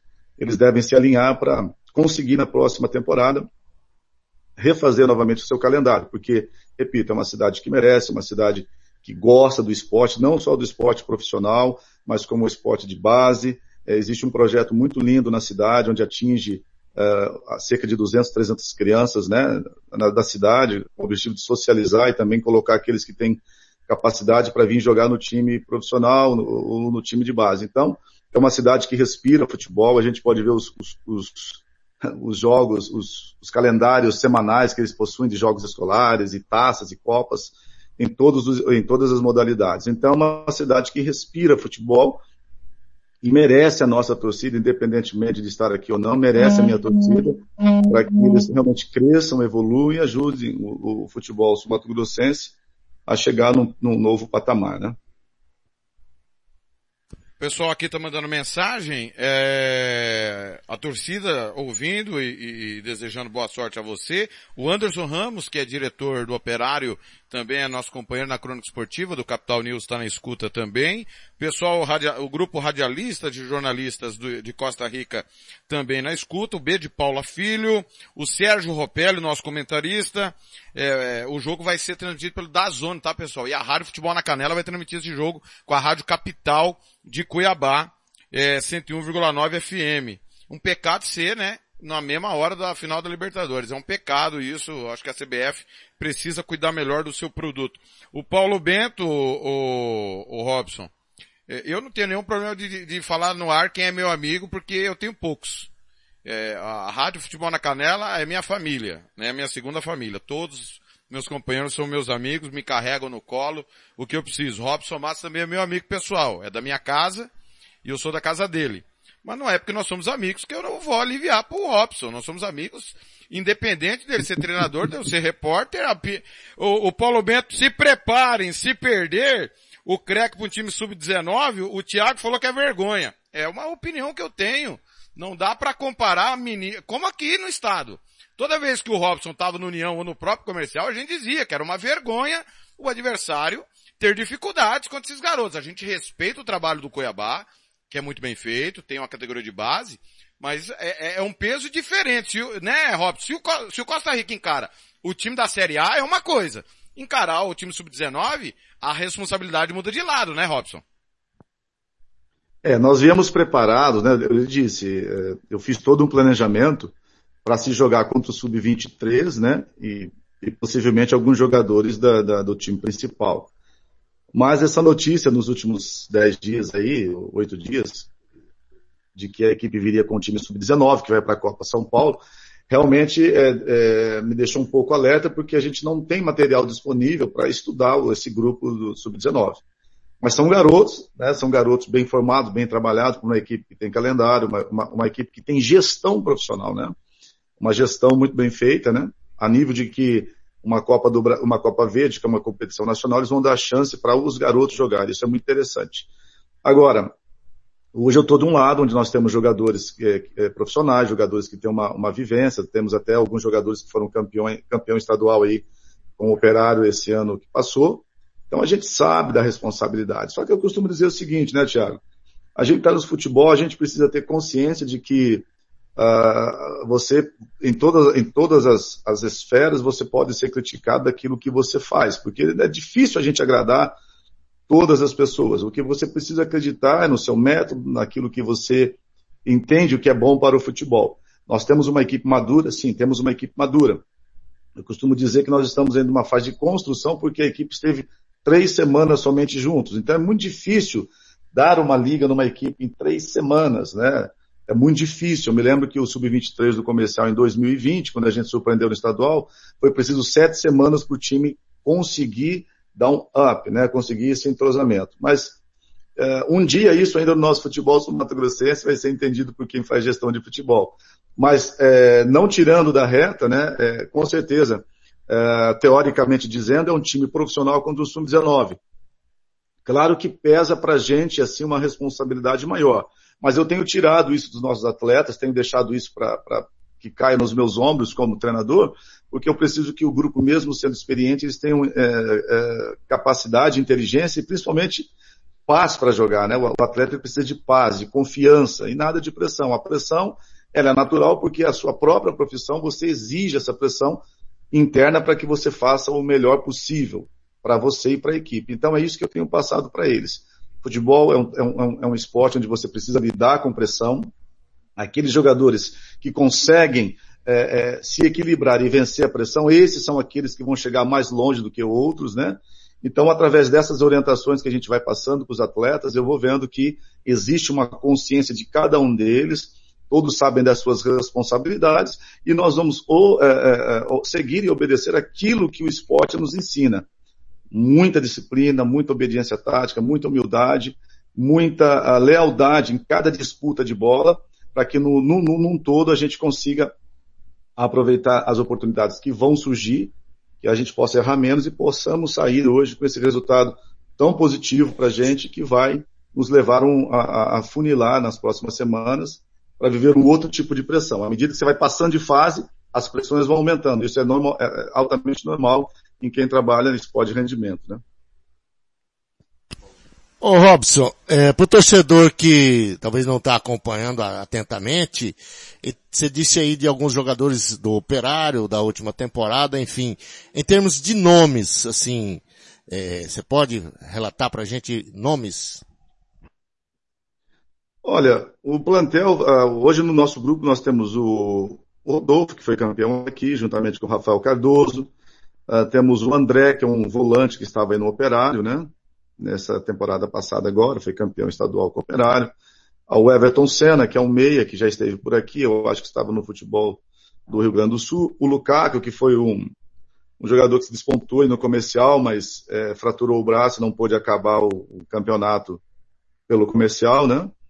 É, já, o, o, Costa Rica manteve alguns jogadores do ano passado que se destacaram, como o Quintanilha, que é um lateral direito, o Tizil, que é um atacante extremo, né? o Bruno, que é o meia, o extremo, que joga pelo lado direito, pé trocado. Enfim, são jogadores, assim, conhecidos aqui do nosso estado, né? Então, uh, juntamente com outros garotos que subiram do, do, da base, né? Outros jogadores que estavam emprestados, como o Guilherme, o, o Luan, um, um atacante de, de, extremo que estava, acho que em Dubai, voltou para Costa Rica. Então é um time assim relativamente muito, muito, muito bom, individualmente jogadores muito bons. O que, o que está faltando agora, o que falta um pouquinho agora, é esse tempo para que haja um entrosamento, né? E isso a gente não, não teve, só tivemos aí essas sessões de treinamento, fizemos um amistoso muito interessante contra o time de, de Mineiros, né? Que foi um, um amistoso muito proveitoso.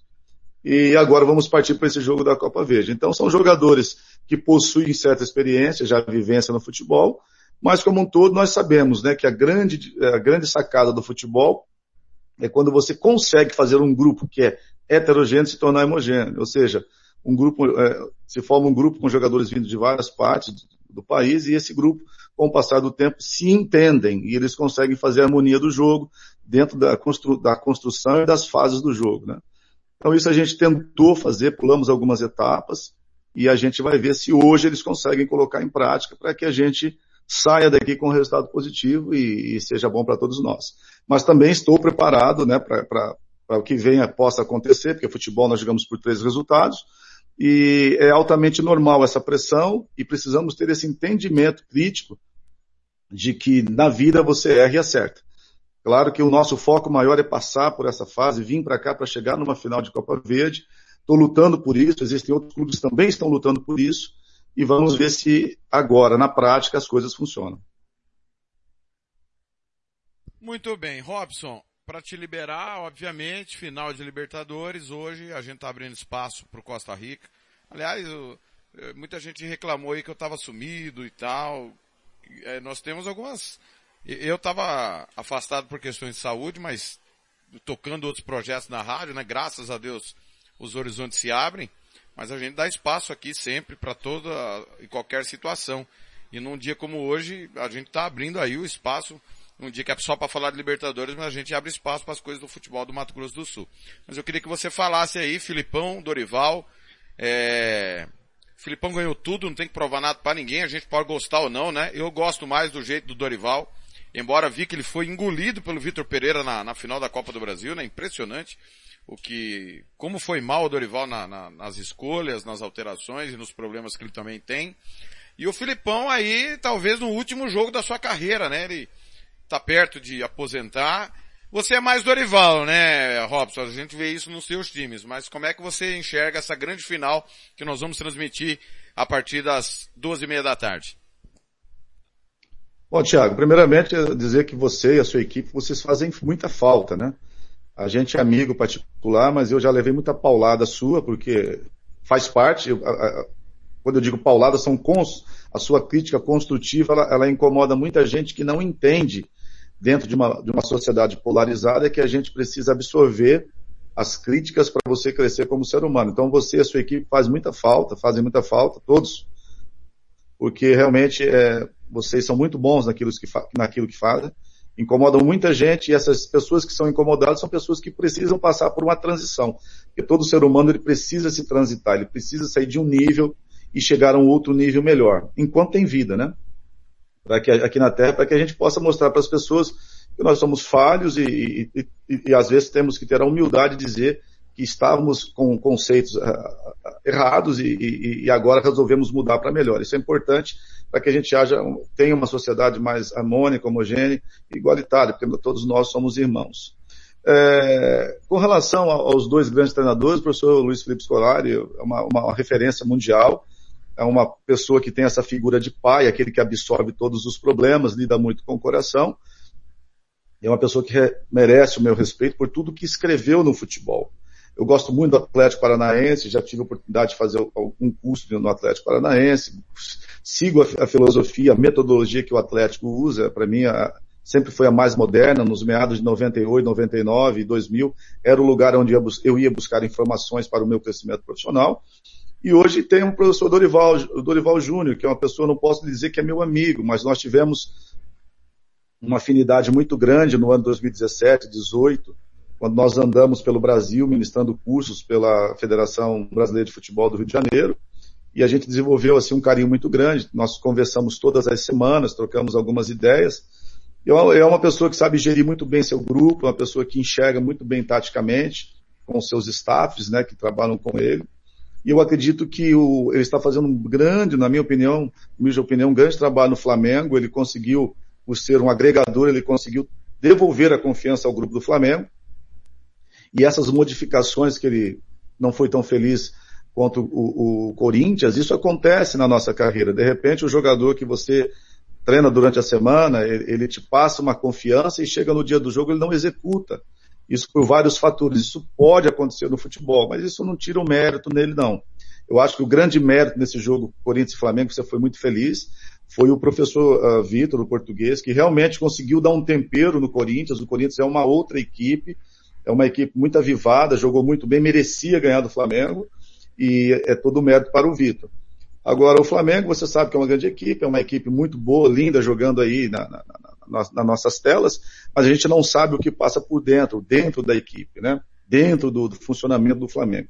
Mas, assim, eu prefiro, vou estar torcendo por, pelo professor Dorival, até porque, é, eu, na minha humilde opinião, em 2019 ele fez um grande trabalho no Flamengo, ele preparou todo o cenário para a chegada do Jorge Jesus, a mesma coisa que ele está fazendo agora, né, né nessa segunda passagem dele pelo Flamengo. Ele conseguiu estruturar, trazer a paz, trazer a harmonia, conseguiu tirar a, algumas coisas de positiva de alguns jogadores, tem outros que não conseguem funcionar, isso é normal do futebol, mas eu vou estar torcendo por ele, pela pessoa que ele é, pelo ser humano que ele é fora de campo, e também pelo grande treinador que, que ele é, na minha concepção, na minha humilde concepção, está entre os três melhores do país. Então vou estar torcendo por ele, do Dorival Júnior, nessa tarde.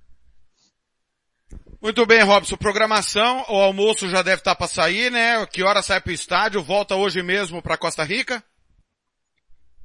Olha, uma, e meia, uma hora da tarde para o estádio, entre uma hora e uma e meia. E a programação aqui nossa ainda é, está tendo a conversa do Sandro com, a, com, o presidente que está aqui no hotel, é porque nós temos que fazer esse planejamento, né, Tiago? É, caso a equipe perca o, o passe de fase e também ver quais são os adversários que nós vamos cruzar no próximo jogo. Então eles estão agora se reunindo para haver uma decisão pro, do, do, do, que vai ser tomado pós-jogo, nós temos que trabalhar com várias possibilidades. Então isso eu deixei para eles é, decidirem, eu só estou concentrado e focado para passar os últimos detalhes para o grupo para que a gente possa ter uma tarde vitoriosa aqui em Cuiabá e, e carregar esse time até a final dessa Copa Verde, se Deus quiser, no nome de Jesus, sabe? Robson, grande jogo para vocês aí hoje. Rádio Futebol na Canela vai estar com a Rádio Capital de Cuiabá para levar o torcedor sul-mato-grossense essa partida importante na história do Costa Rica. Te espero aqui em casa pra gente tomar um café, para falar mal do Blank, como a gente gosta de falar mal dele, porque ele é perninha mascaradinho, hoje, hoje ele não veio pro programa. Ô Kleber, eu sei que você quer dar um abraço do Robson. Bom dia, Kleber, tudo bem? Bom dia, Kleber, tudo bem? Não, com toda certeza, Robson, professor, né? É um prazer estar falando contigo. É, eu fiquei muito contente quando o seu nome foi escolhido, né, para estar tá fazendo esse projeto, para estar tá levando esse projeto.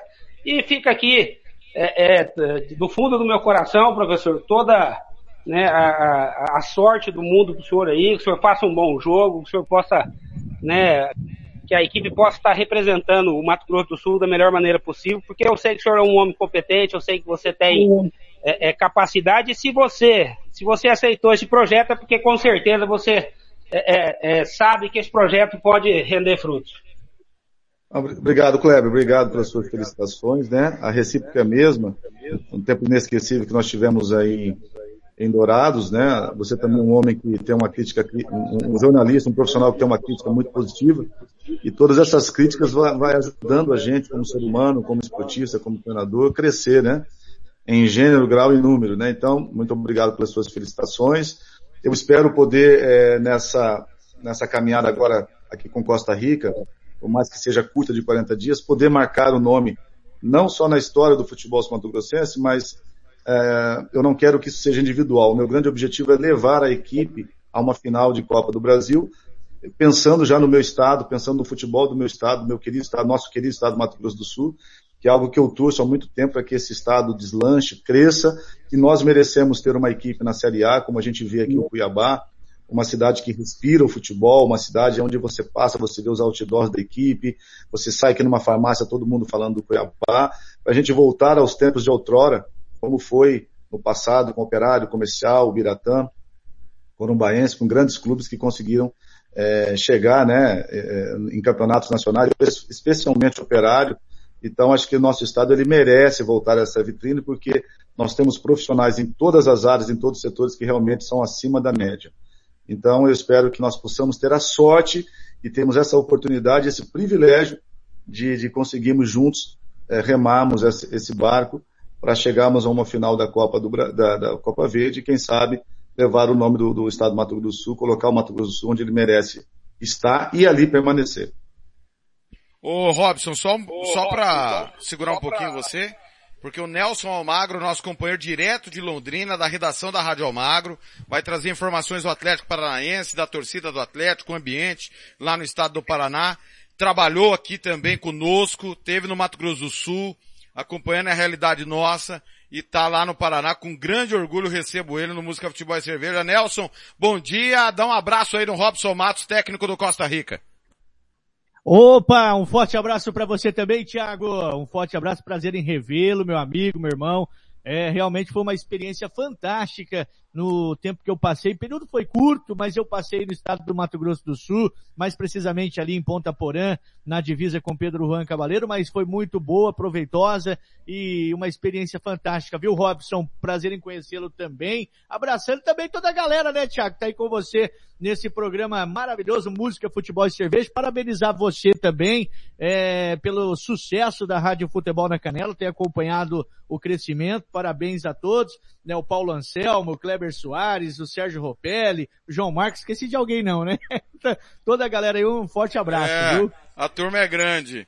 Robson, ó, é mais uma vez, obrigado, boa sorte, bom jogo, te espero aqui pra gente falar mal muito do Blank, principalmente, você sabe, né, Robson?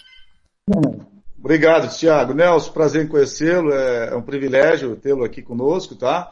É, eu sou palmeirense de coração, ninguém é perfeito, né, Thiago? Eu sou palmeirense de coração, mas carrego o Atlético, o Atlético Paranaense na, na, na, minha alma, porque foi quando eu estive em 96 trabalhando no Apucarana aí, em Paraná, foi quando o professor Sérgio Lopes, o Fita Métrica, a gente me apresentou ao Atlético e eu pude fazer um estágio no Atlético, conhecer pessoas maravilhosas, como o professor Eudes Pedro, é, pude conhecer também de perto o finado Vadão, e foi um clube onde eu fiquei quatro, cinco dias e mudou a minha visão a nível de futebol. Eu carrego o Atlético na minha alma e costumo dizer, Atlético Paranaense e São Paulo sempre foram as referências para quem gostou de ciência no esporte. O doutor Antônio Carlos foi uma referência também nas minhas literaturas. Eu carrego o Atlético no meu coração, na minha alma, porque é um clube que sempre me inspirou. Hoje à tarde, eu espero que Atlético e Flamengo possam fazer uma grande partida. E a minha torcida é só para o Dorival Júnior, que é meu amigo, uma pessoa do bem, que eu espero um dia, Thiago, possa estar aí no seu programa conosco, um dia que ele tiver de folga, estiver em Campo Grande, vamos trazê-lo para explorá-lo aí um bom tempo, porque a pessoa é humilde, é do bem como a gente.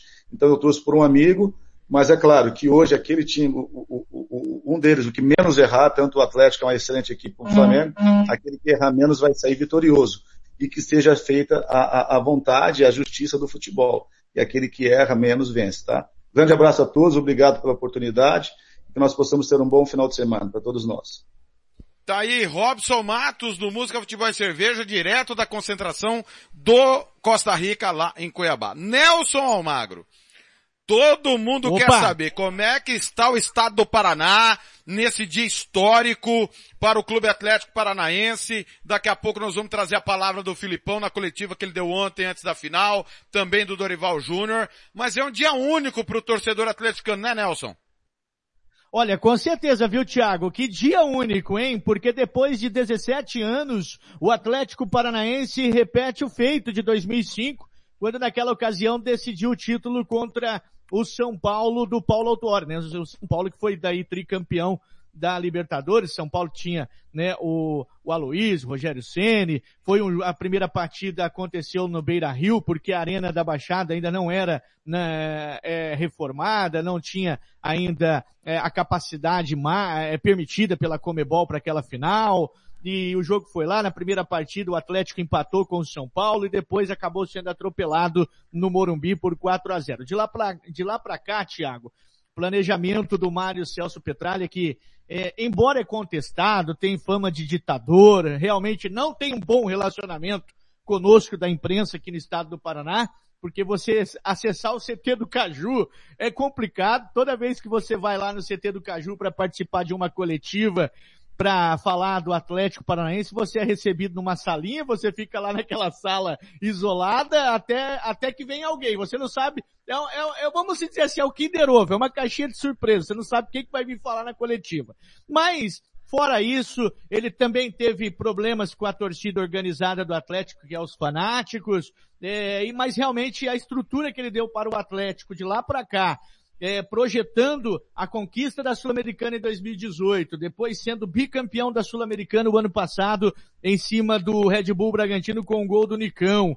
É, enfim, de lá para cá esse projeto realizou, esse sonho tornou-se realidade. Está cada vez mais próximo hoje. Ou agora eu posso falar, dar, respondendo a sua pergunta, como que está o estado do Paraná hoje. Eu posso dizer que tirando a capital, lógico, que lá tem uma rivalidade muito grande entre Coxa Branca e, o, e os rubro-negros, que é Atlético e Coritiba, que forma o Atlético, o maior clássico do estado, realmente lá na capital está dividida, né? Torcedor Coxa Branca é flamenguista desde pequeno hoje.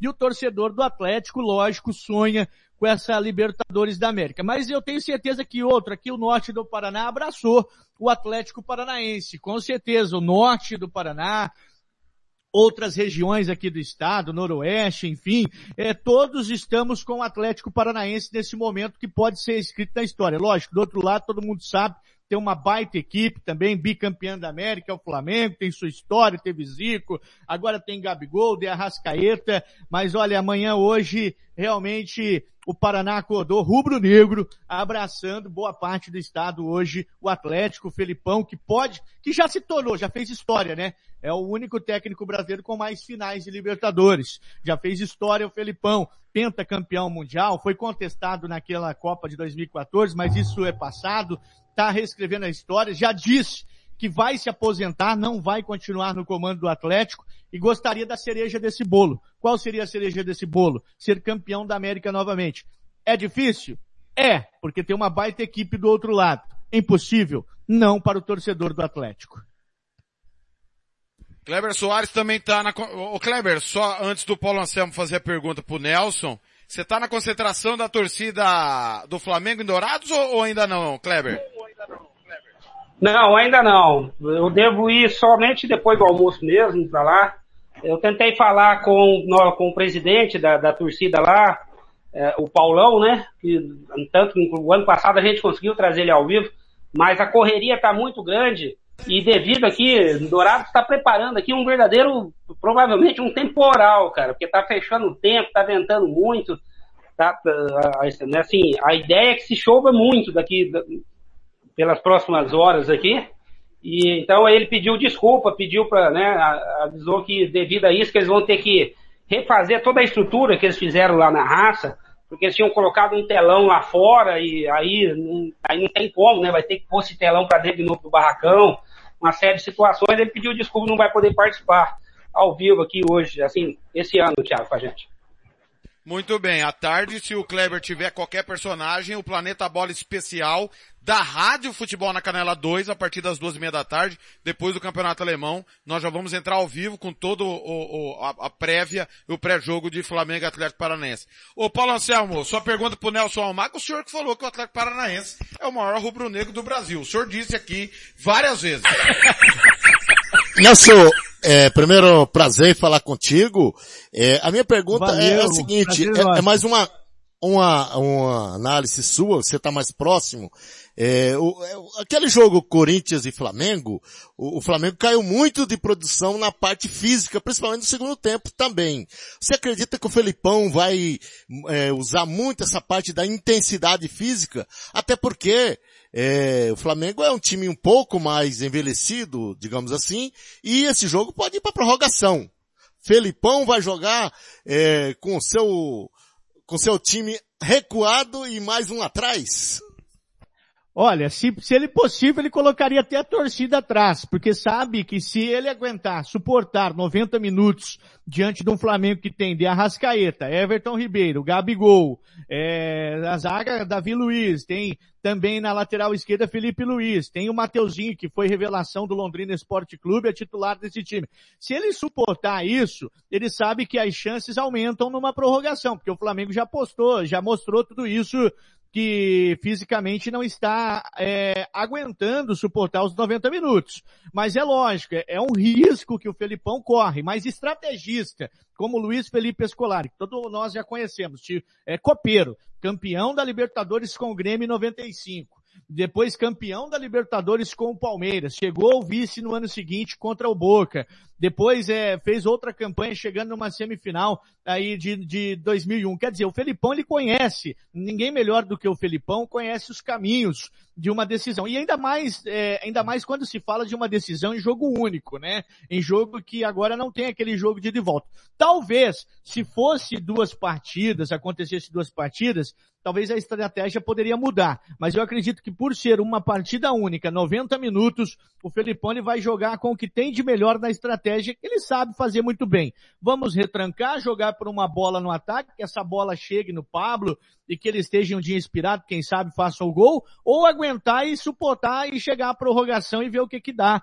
E depois, se for para os pênaltis, aí é loteria, né? Ninguém melhor do que o Felipão sabe também que já ganhou uma Libertadores nos pênaltis também. Então, é, eu acredito que ele vai fazer o que tem de melhor no esquema dele, que é retranca e jogar por uma bola no ataque. Se o Flamengo bobear, essa bola pode ser a bola decisiva. Mas lembrando, é claro, viu, que também realmente do outro lado o Flamengo tem jogadores que mesmo não estando em condições físicas 100%, como o de Arrascaeta e o Gabigol e Everton Ribeiro, são jogadores que tem que tomar todo cuidado é pouco, não é verdade? Ô Nelson, é, um jogo só. Você é, é, a favor ou você é contra? Olha, eu sou a favor. Eu sou a favor. Hã? Eu sou a favor, sabe por quê? Porque é, é jogo, é um jogo só. Aí não tem aquela história, ah, se jogasse em casa, 180 minutos. É, eu acredito que um jogo só, uma decisão só, tá de bom tamanho para uma final da Libertadores. Eu acho que essa fórmula de um jogo de, de, da decisão já demorou a acontecer. Se tivesse talvez a Comebol aceitado isso lá no passado, é, seguido o calendário europeu, como, como está fazendo agora com o presidente da FIFA, tabelando com o presidente da UEFA, para seguir o calendário europeu, ter as decisões das suas principais competições em um jogo único. Antigamente, por exemplo, você lembra a Recopa era uma, uma partida só também. A Recopa era uma, um jogo decisão da Recopa da Sul-Americana. Ah, o campeão da Libertadores com o antigo campeão da Comebol na época, que depois virou Mercosul. Era um jogo só também. Escolhiam um país e foi um sucesso. É, o que talvez errou a Comebol foi não fazer o mesmo com a Libertadores e depois quando criou a Sul-Americana antes.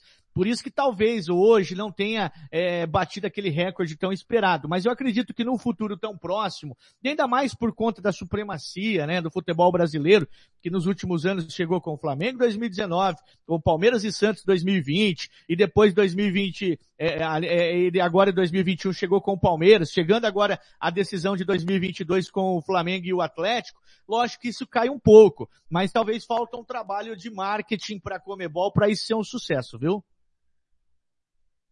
Kleber Soares, sua pergunta para Nelson Almagro, direto do Paraná, com os bastidores do Atlético Paranaense. Kleber Soares que afirmou várias é, vezes é polêmico, microfone. É polêmico também, eu, eu, é polêmico também, hein? Não, pole... não, ele falou que se não fosse o Wright, o Atlético Paranaense tinha mais títulos que o Flamengo. Ele falou várias vezes aqui. Esse Thiago é um fanfarrão. Ô, ô Marco, eu, é, eu até coloquei, né, estava discutindo com o Thiago, né, lógico, uma discussão com o Thiago, hein, é, rapaz? pertinente, É hein? pertinente ao futebol. Eu falei assim, ó, se o Atlético Paranaense ganhar essa final, ele muda uma história que a gente tem no Brasil há muitos anos, que nós temos 12 times grandes. E aí, Almar, vamos deixar bem claro que a gente sabe que Botafogo, Vasco, Cruzeiro hoje, que, né, a, a, gente sabe da história de todo time, a gente sabe né, as penúrias que cada time vem tendo, mas quando a gente fala nos dois grandes, a gente coloca aí é, a, a, trajetória inteira desses clubes, né? São clubes sim, com, sim.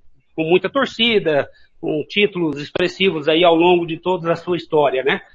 É, é, ainda eu coloquei pro Thiago, falei, ó, se a gente fazer um recorte de 20 anos para cá, o Atlético Paranaense se enquadra perfeitamente como um dos, um dos principais times do Brasil. Mas, Caso o Atlético vença hoje a Libertadores, não, a gente, assim, nós vamos ter que parar com a, com, a, com a ideia de 12. Nós vamos ter que passar para 13. Porque o Atlético. Aí seria o clube né? dos 13 voltando novamente, né? Quase isso, né, Omar? Quase isso. Porque, porque o que, que eu coloco, Omar? Um, uma Copa Libertadores dá ao Atlético, né, o status, assim que ele, a, a, a última letra que ele precisava para fechar uh, essa cardeneta, né? Ele já é campeão da, da, da, da Copa Sul-Americana, ele é campeão brasileiro, ele é campeão da Copa do Brasil. É um time que tem uma das maiores estruturas do Brasil, tem um estádio fabuloso, extraordinário. Então, quer dizer, não faltaria mais nada, né? Então, a gente não poderia é, nem sequer discutir se, se é ou se não é. Né? Então, eu falo que eu acho que isso é importante, o, o, o torcedor do Atlético deve estar pensando desse jeito, e principalmente os profissionais que geram o Atlético, e que hoje defendem a camisa do Furacão, com certeza também pensam desse jeito. A minha pergunta para você, Almar, é, é, eu discorda, discordando um pouquinho de você, eu tenho uma visão um pouco diferente. Não sei se você pode, se você pode falar sobre isso. Eu não acredito que o Felipão vai cometer o mesmo erro que ele cometeu na Copa do Brasil, de dar a bola para o Flamengo, tentar fazer uma defesa é, é acima do, do, do, do, do aceitável, porque jogar de forma reativa é uma coisa, abdicar do ataque é outra, né? E ele fez isso no Maracanã, jogou até um pouco melhor no, no, na Arena da Baixada, mas mesmo assim ficou muito aquém, né? E depois daquela frase que ele colocou, falou assim, olha, é, mas do outro lado era o Flamengo. Eu acho que não contentou o torcedor do Atlético, não contentou é, é, de forma é, é simplesmente, olha, só porque perdemos para um time que é melhor, eu acho que não.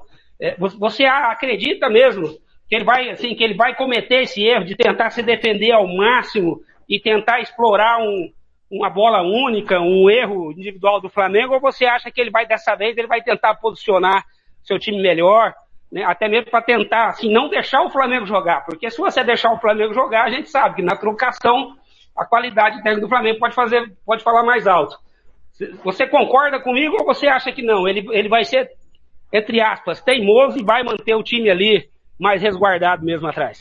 Olha, antes de responder a sua pergunta, Kleber, eu quero também é, pontuar aquilo que eu já falei no começo sobre o Atlético é, chegar a viver esse momento, né? Isso foi um, o próprio Mário Celso Petralha. Nelson, ele já deu só mandando um Oi. abraço pra você, o Fernando Blanc, que vai narrar a final, tá te mandando um abraço. O Grande Camilo, que é comentarista também da, da casa. Ele é, é o caçula da casa, Christian Camilo. É o caçula, Anote Camilo? esse nome aí. Anote esse nome aí. Vai, já é e vai ser um dos maiores comentaristas do Mato Grosso do Sul e do Centro-Oeste brasileiro também. Te manda um abraço. Um abraço Fernando Blanc, um abraço Camilo, um abraço a toda a galera aí, obrigado pelo carinho de sempre, viu? É, com certeza, tenho acompanhado o trabalho dessa equipe aí da Rádio Futebol na Canela e tenho certeza que quem acompanha também não desliga mais, viu? Sempre tá acompanhando. Agora, o, Kleber, é, pontuando é, sobre isso, o próprio Mário Celso Petralha, ele já deu declarações é, é, que o sonho dele era conquistar uma Libertadores da América. Por que que eu falo isso? Porque lá atrás, quando o Coritiba conseguiu o primeiro título né, é, brasileiro, o Atlético almejou isso e demorou a conseguir. E conseguiu em 2001. De 2001 para cá, com a sua construção da, da arena, depois a, a reconstrução da arena, o Petralha assumindo o poder né, de, de forma, eu falo poder assim, de forma completa. Ele, ele é um cara pulso firme, ele comanda desde categoria de base, ele está atento a tudo. No Atlético Paranaense, fez o Atlético ser um dos mais, perdão, fez o Atlético hoje ser um dos mais é, é, bem economicamente do estado e também do Brasil hoje. É, acho que se eu não me engano o Atlético está entre os 10 ou, ou, ou me corrija aí, 10 ou até décimo segundo entre os mais é, que tem grana hoje em caixa no Brasil. Então não vou dizer rico, mas pelo menos tem grana em caixa, porque muitos clubes grandes aí estão falidos. E o Atlético é um dos poucos que tem dinheiro em caixa. E nesse planejamento, depois conquistou a Copa do Brasil em 2019, veio um vice da Copa do Brasil, é, chegou a Copa Sul-Americana e agora mais uma decisão da Libertadores depois de 17 anos. Isso só vem realmente engrandecer o trabalho do Mário Celso Petralha, que começou tudo isso lá atrás, com todas as suas polêmicas, como eu já citei. Não tem bom relacionamento com nós da imprensa, não tem bom, bons relacionamentos com o torcedor, com o dirigente, com a Federação Paranaense piorou? Também é, é, um time que se pudesse não estar tá afiliado à Federação Paranaense, não estava.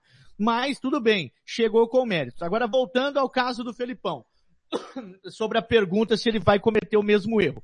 Eu não acho que ele vai cometer o mesmo erro, mas ele vai estar, é, como se diz, aqui um ditado que nós falamos, é, é, gato escaldado tem medo de água fria, não é verdade? Então ele vai estar preparado, precavido. O que, que ele vai fazer? Ele vai retrancar o time, na minha opinião.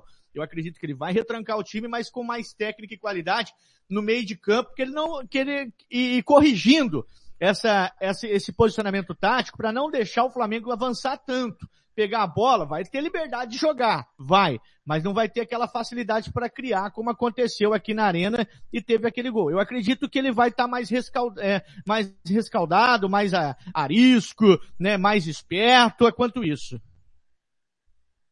Ô Nelson, para te liberar, é a pergunta que é de um milhão. Lá vem, hein? A, a pergunta agora é do Thiago, hein? Lá vem. De um milhão. Para mim, a final de hoje passa pela bola aérea. O que o Atlético tomou de gol pelo, pelo alto nessa temporada não tá no gibi. E olha que o Filipão e o Carilli já tiveram lá. Lembrando que no jogo do Maracanã, que o, o, as duas equipes estavam com um time alternativo, foram cinco de bola aérea. O jogo que o Carilli caiu, cinco de bola aérea lá no, na, na Bolívia. Arena. Ah não, na Bolívia, é, isso. Na Bolívia. Isso. Eu quero isso. saber o que que o Filipão fez para corrigir essa bola aérea, porque com o Pedro, velho, não dá para dar não, espaço e, algum, Nelson. E com o Thiago Heleno também, né? Vamos falar a verdade. Embora o Thiago Heleno é um dos líderes dessa equipe do Furacão, é um, é, está mais tempo, né? Um dos jogadores que também está mais tempo no clube. E o Pedro, o Pedro, você sabe muito bem, veio do Corinthians, não, não se estabilizou no time do Corinthians por conta disso, dessas falhas cruciais, falhou no jogo contra o Red Bull Bragantino e muito, também no meio, na, na, na semana, no jogo da rodada passada, Então, quer dizer, é, é, é difícil. O Felipão não tem muito o que fazer. Vai ter que contar com a sorte, porque não tem, assim, é, trabalhos foram feitos, vai tentar melhorar o posicionamento, é, se possível o Pedro Henrique tentar adiantar é, essas jogadas aéreas do Flamengo, mas é difícil, viu? E pela escalação, a provável escalação que eu tô vendo aqui, é mais ou menos aquilo que, que nós estamos debatendo, né? Vem com o Bento no gol, o, Ke, o, Kelly, o Kelvin na lateral direita, o Pedro Henrique e Thiago Heleno na zaga e o Abner na esquerda. Aí vem Eric como primeiro volante, com o Fernandinho um pouco mais à frente e o Alex Santana, né, como o homem ali de meio de campo. Vitinho,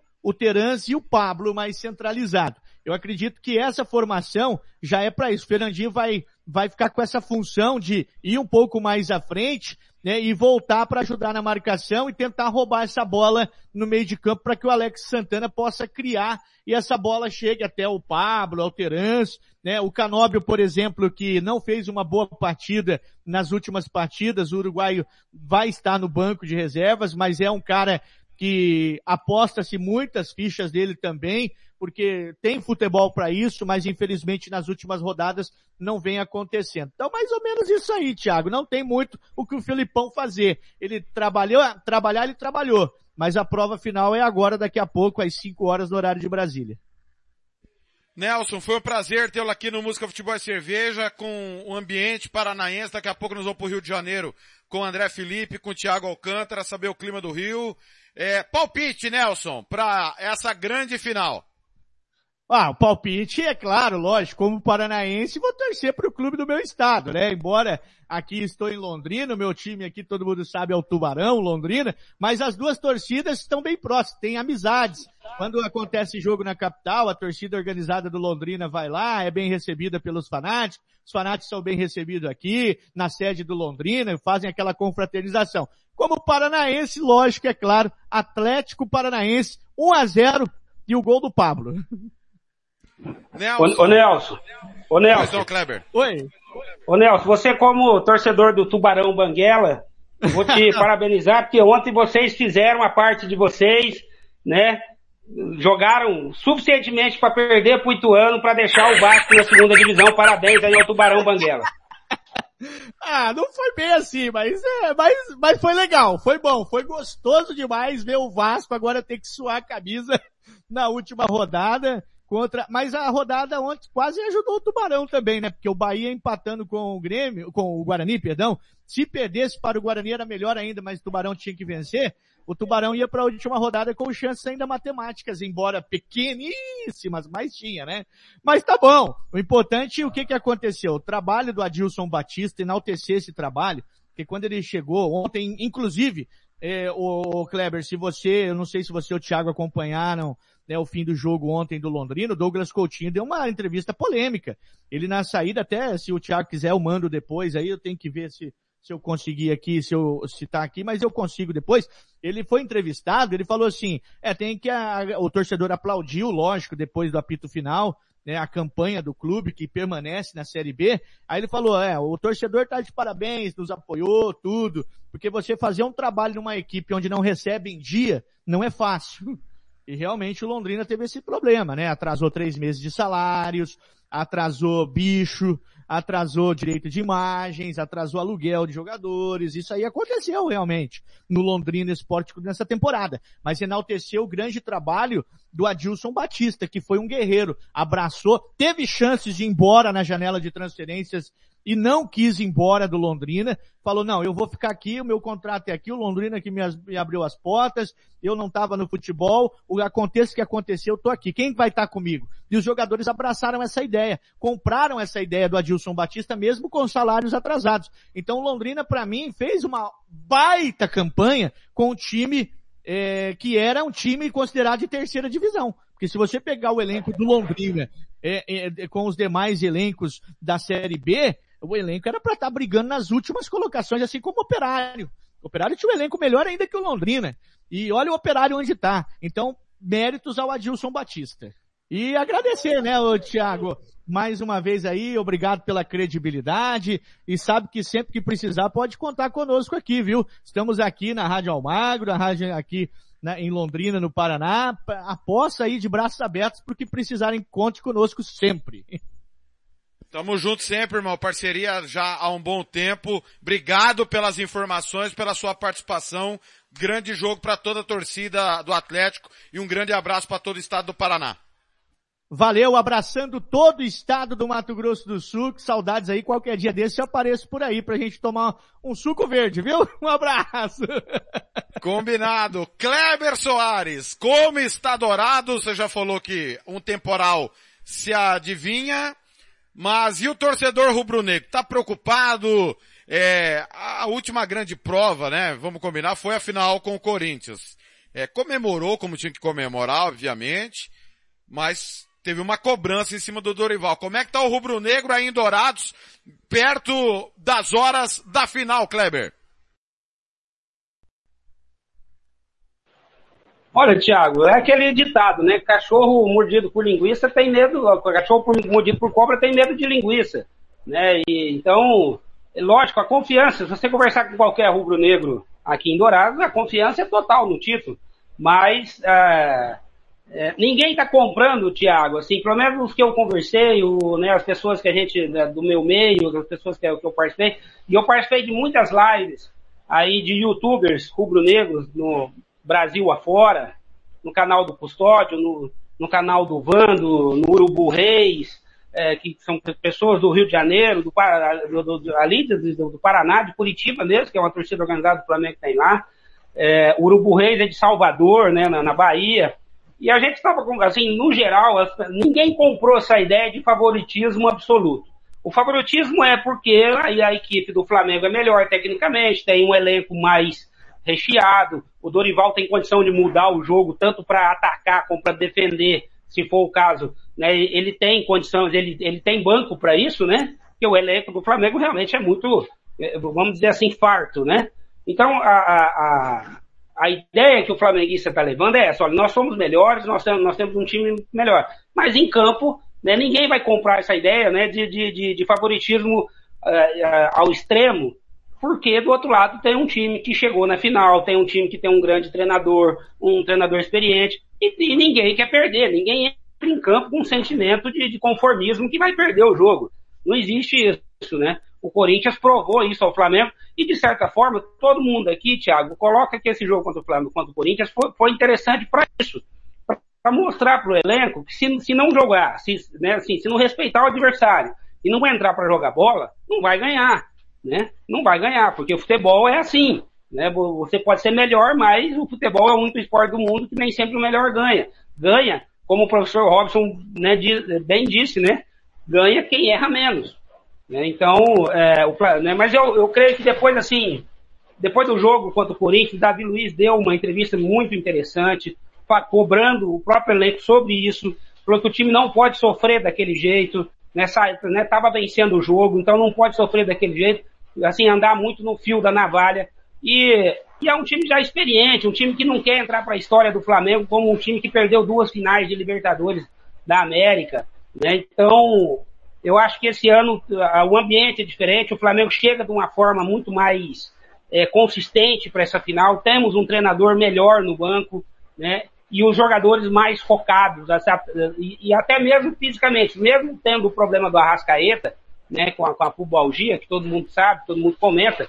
Ele mesmo já jogou contra o Santos na terça-feira, porque é, to, todo mundo achou muito estranho, mas eu fui atrás da informação, conversei com um fisioterapeuta aqui em Dourados, explicou para mim que é essa, essa lesão, quanto mais tempo você fica parado, quando você vai jogar, ela incomoda mais. Então você tem que estar mais tempo em atividade para ela incomodar menos, para você sentir menos dor. Então tá explicado porque o Arrascaeta jogou contra o Santos, né, para manter ritmo, para manter é, a forma para poder chegar pelo menos 70, 80% aí, vamos dizer, na, na, sua, na sua condição física nesse jogo contra o Atlético. Então a expectativa é essa, Thiago. A expectativa é boa, o, o, o Rubro Negro está confiante, mas não acredita também que vai ser um jogo fácil, que vai ser né, mamão com açúcar. Se for, lógico, maravilha, né? A gente comemora uh, título até de meio a zero, né? O torcedor não quer saber, o, o torcedor quer saber o final. Né? Mas lógico, né? Mas ninguém compra essa ideia aí de, de que o jogo é muito fácil, que tá tudo ganho. Não, o pessoal não tá na, o pessoal não tá nessa onda não, viu, Thiago? Kleber, foi um prazer bater papo com você no Música Futebol e Cerveja. Fica a partir das duas e meia da tarde o espaço aberto para você de qualquer ponto da cidade Dourados, dentro do Planeta Bola, trazer informações da torcida do Flamengo. Eu quero dizer a vocês, ouvintes, que quem escala a equipe Thiago. sou eu. O Thiago. E o senhor, e o senhor Thiago. Kleber Soares, ele arregou para a final de hoje. O senhor sabia disso, senhor Paulo Anselmo? Não, não, Ele- não, não, mentira, É, segura mentira, aí, viu, segura, amigos ouvintes. Segura, segura aí um pouquinho. Isso é uma mentira Acabou porque a final da essa Copa rádio do todo Brasil. mundo tem que trabalhar. Acabou, acabou a final da Copa do Brasil. Ele falou pra mim, Thiago, eu não tenho coração suficiente para duas finais. Então, por favor, não me escale pra final da Libertadores. O senhor falou! O senhor vai negar que o senhor falou? Eu tenho áudio aqui pra provar pro ouvinte, seu Cleber Soares. Não, isso, isso eu não nego. Devo, né, não nego, pago quando puder. Porém, todo mundo tem que trabalhar nessa rádio, tá vendo? Agora só eu vou trabalhar, ué? Ué, não, ué, vamos pôr os outros pra trabalhar também. O que, que é isso, chefe? Ué, eu, eu, eu- vou processar o senhor agora na justiça, contra o senhor por exploração. Ué, o que, que é isso? Viu, Thiago? Deixa eu te falar, tá? Pois não. Começou a chover aqui em Dourados e muito forte. Não sei se você está ouvindo aqui, eu- eu- a- o local que eu estou já está chovendo muito forte. O, o Paulo da Raça já até está avisando o pessoal que se estiver chovendo não adianta ir muita gente, porque não, não cabe todo mundo no barracão. Então talvez uma brincadeira dessa eu acabe fazendo o jogo por aqui em casa mesmo, tá? Porque a água que Deus manda aqui com força, Thiago. A informação, o barracão onde é, atenção ouvinte que tá em Dourados, ouvindo música, futebol e cerveja, chuva forte, deve ser em toda a cidade, né, Kleber, essa chuva? Sim, sim, a, a, ideia é que está chovendo, assim, pelo menos a perspectiva é que, chu- que esteja chovendo em toda a cidade. O, a- o barracão da raça aqui em Dourados fica na rua Natal, né, quase de, de esquina com a Bemar, com a Bemar Gonçalves Flores, uma região perto do clube do Biratã aqui, da, da, da sede do clube do Biratã. E aí o Paulo da Raça até já colocou aqui para nós no, no, no grupo, né, que se tiver muita, se tiver chovendo ne- nessas condições, é, é para o pessoal tomar aí é, a devida precavimento, porque o barracão não vai comportar tanta gente se, né, se tiver, se não conseguir colocar o telão lá fora. Muito bem, Kleber, um abraço, bom jogo, se quiser participar do apito final, depois que a bola parar de rolar, hoje toda a programação da Rádio Futebol na Canela e Rádio Futebol na Canela 2 envolvido com essa super final de Libertadores, como de costume, tome o seu Captopril, tome o seu Losartana, Londipino, né, cuide do seu coração, estarei aqui caso o senhor precise, da UPA Santa Mônica está à sua É. disposição, Kleber eu, Soares. é, eu, eu, eu tenho que ver como que vai estar o nível etílico no meu, no meu sangue, se eu vou ter condições de estar participando. Abraço, Clebão, valeu! Um abraço, Thiago, um abraço a todos os ouvintes do Música, Futebol e Cerveja. Sempre um prazer, chefe, estar estar aqui né, falando de futebol, que é a nossa paixão. Olha, já já, direto do Rio de Janeiro, André Felipe. Também Christian Camilo, Sérgio Ropelli, João Marcos para falar do Vasco, né? Mas eu preciso, antes da gente ir pro bloco musical, né? Que nós trouxemos muita informação, que você opine. Costa Rica e Cuiabá, nós ouvimos aí longamente o professor Robson Matos, né? Abrimos o espaço diante da final da Libertadores. Muda a responsabilidade? Costa Rica tem mais responsabilidade por conta do Sub-19 do Cuiabá? De certa forma, sim, Thiago. De certa forma, aumenta a responsabilidade, até por ser jogadores mais cascudos, né, e mais experientes.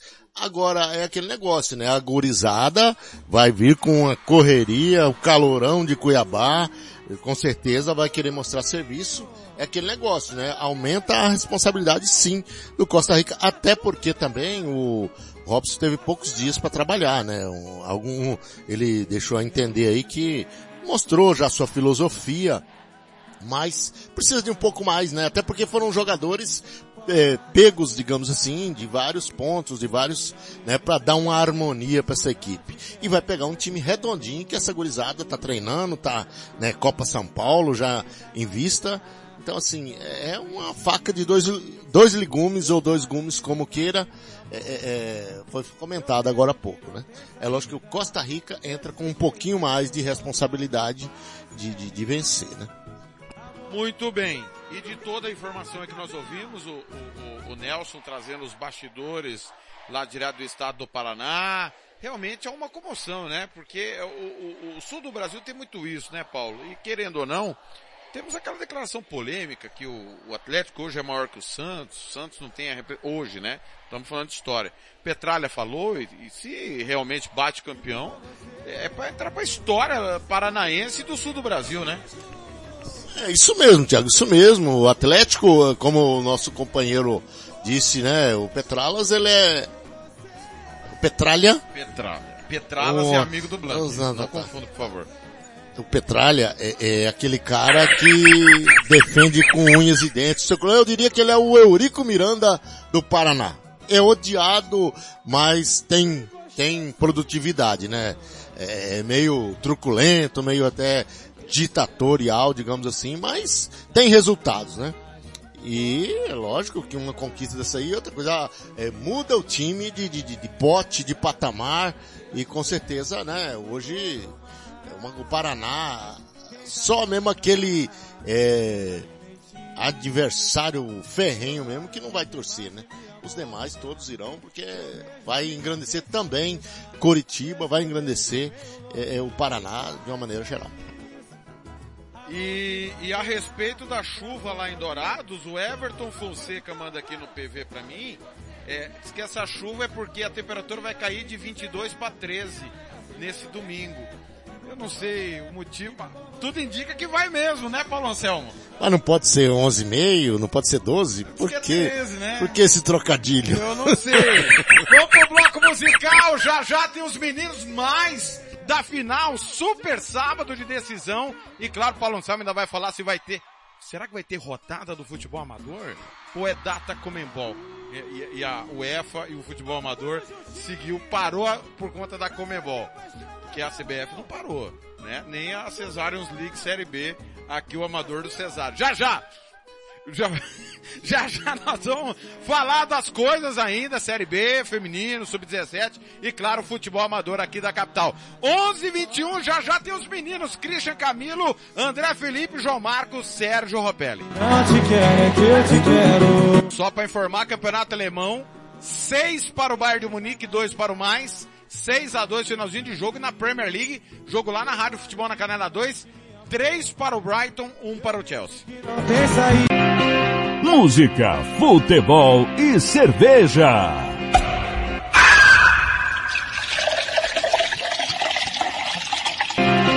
Música, futebol e cerveja.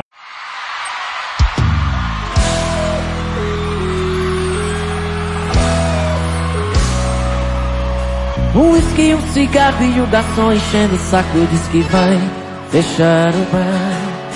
Eu pago cem reais, o quem dá resta da garrafa ele não quer vender, pra não me ver chorar. Eu já bebi demais, mas eu não vou voltar pra casa, hoje vou dormir na rua. Se eu me tornar um vagabundo por aí. Já tô tonto, chato e ninguém tá me suportando. Mas me perdoa, eu já não sei mais o que eu tô fazendo. Isso vai passar, mas só quando ela voltar. Mãozinha pra cima, quero ver a galera comigo! E eu que nem bebia, nem saía. Eu vivia Se hoje eu choro tanto, se eu já tô morto, e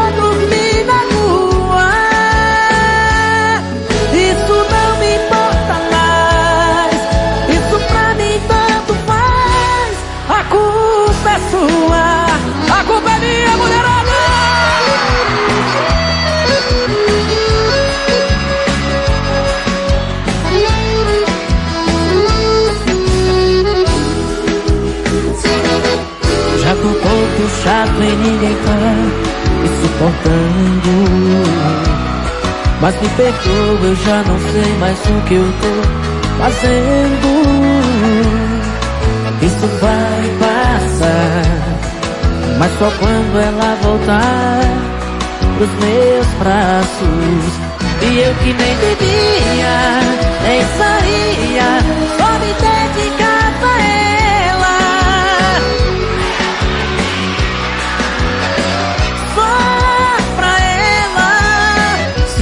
choro tanto, se eu já tô morto, e se eu for dormir na rua? Isso não me importa mais, isso pra mim tanto faz. Agora eu quero ouvir só as mulheres solteiras. E eu que nem devia.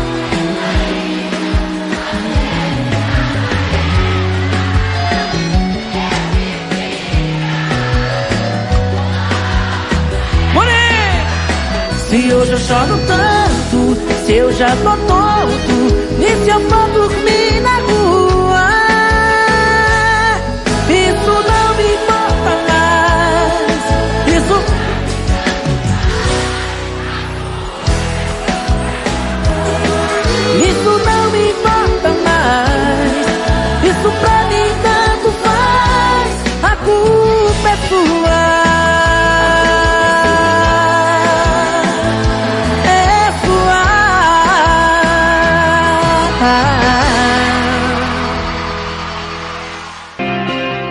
Música, futebol e cerveja.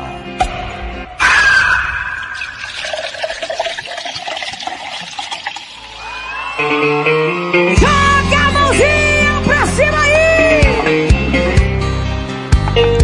Oh, isso aqui vai ser um sucesso, hein, gente? O Brasil inteiro vai cantar esse negócio aqui, ó. É de Frederico Simone Simara. Canta, meninos. Porque virou só ex que tanto faz ou tanto fez. Por ela era apaixonada e olha que não tem um mês. Você não sabe o que é amor.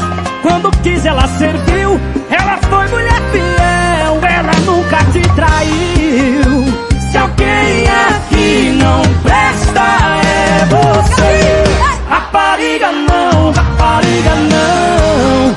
Lava sua boca rapariga não. Não é só um corpinho bonito, ela também tem coração. Rapariga não, rapariga não. Lava sua boca com água e sabão. Rapariga não, rapariga não. Não é só um corpinho bonito, ela também tem coração.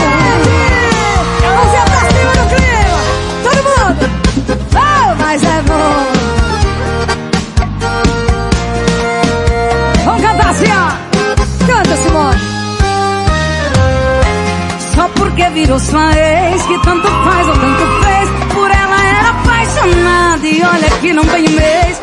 Você não sabe o que é amor Quando quis ela serviu. Ela foi mulher fiel Ela nunca te traiu.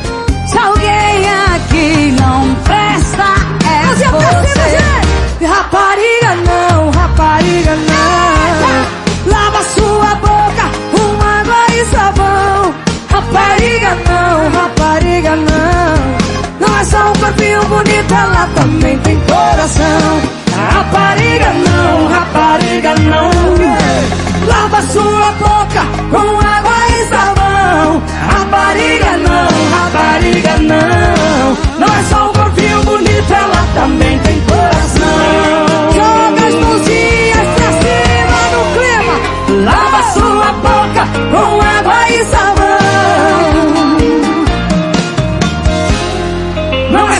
corpinho bonito, ela também tem coração Obrigada, gente! Arrasou! Maravilhosa! Música, futebol e cerveja.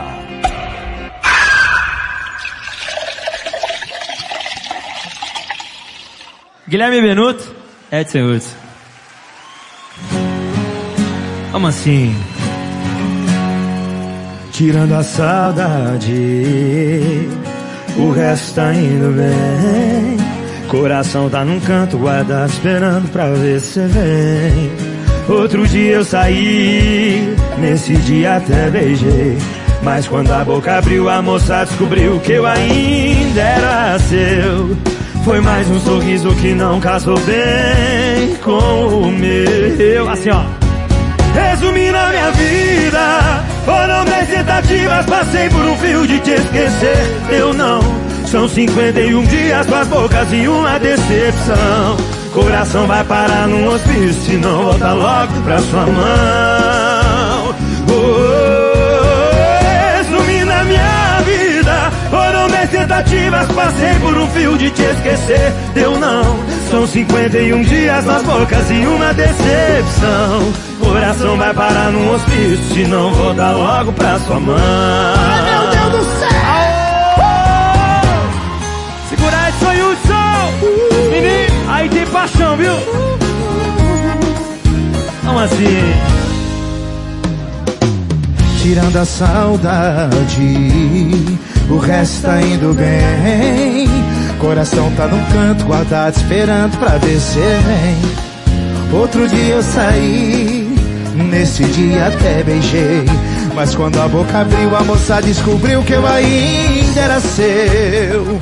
Foi mais um sorriso que não casou bem com o meu. Seguridão, seguridão. Resumindo a minha vida, foram dez tentativas, passei por um fio de te esquecer. Deu não, são 51 dias, duas bocas e uma decepção. Coração vai parar no hospício e não voltar logo pra sua mão. Yeah. Resumindo a minha vida, foram dez tentativas, passei por um fio de te esquecer. Deu não, são 51 dias, duas bocas e uma decepção. Coração vai parar no hospício, se não voltar logo pra sua mão. Pra sua mão e uma decepção. Coração vai parar no hospício, se não voltar logo pra sua mão. Pra sua mão. Edson e Hudson. Lindo! Música, futebol e cerveja.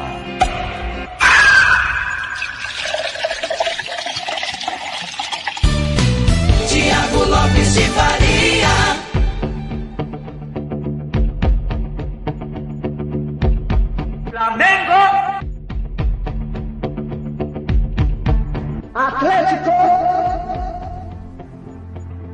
Chegou o dia, o caminho para a glória eterna passou por aqui oito meses, mais de 150 jogos e hoje sai o campeão Flamengo e Atlético Paranaense. Fernando Blanc vai dar o recado com Gilmar Matos, também com Hugo Carneiro e Gian Nascimento.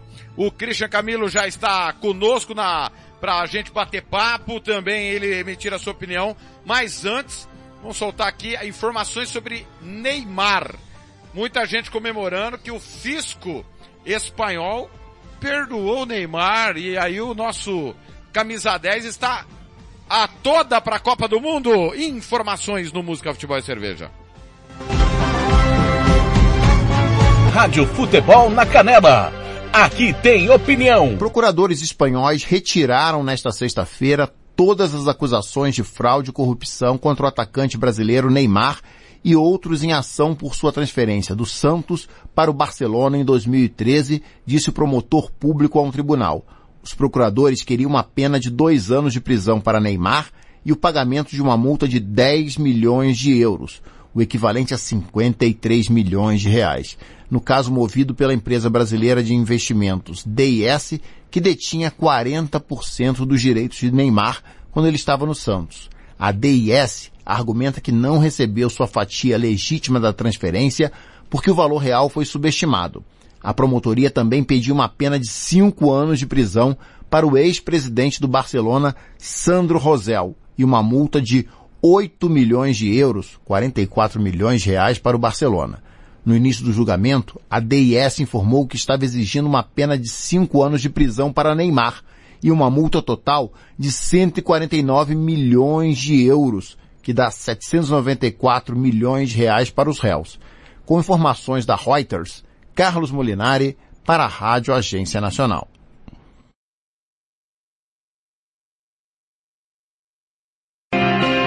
música, futebol e cerveja.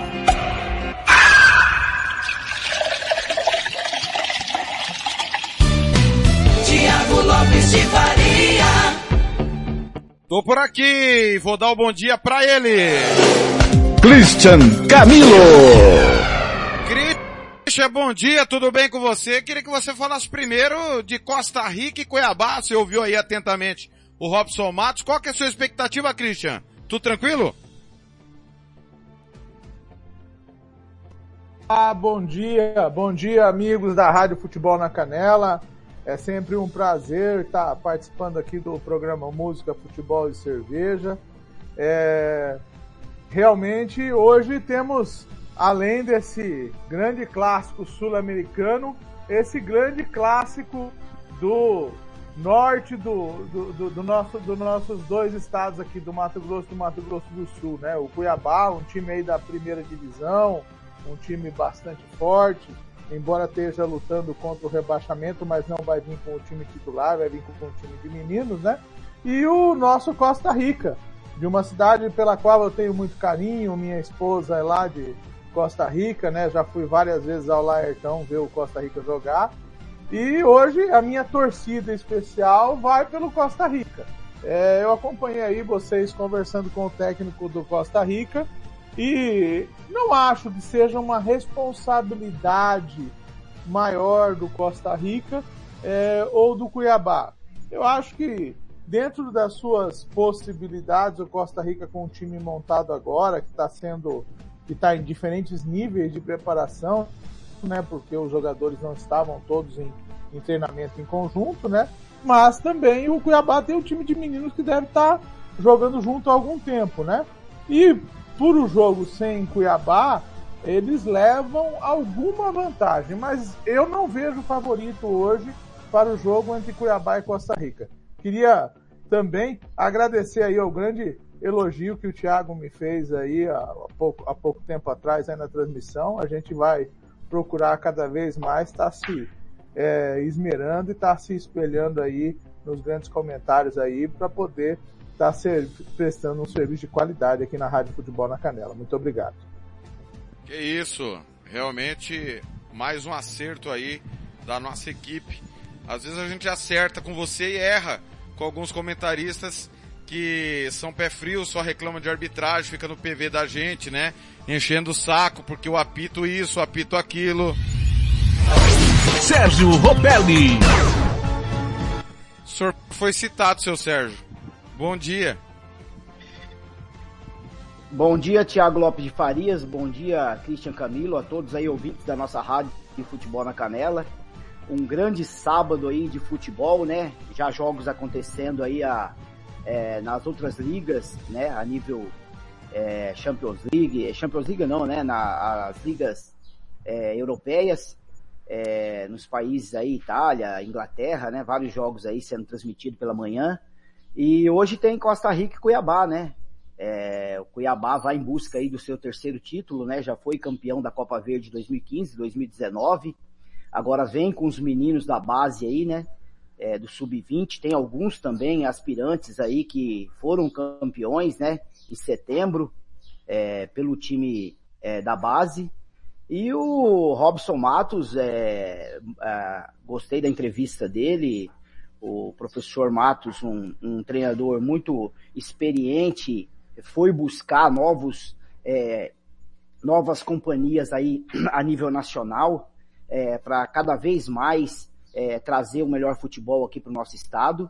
E acredito que é um desafio, né? Porque tem vários jogadores que vieram de outros times, do Operário principalmente, então não teve muito tempo de treinamento, como o professor falou.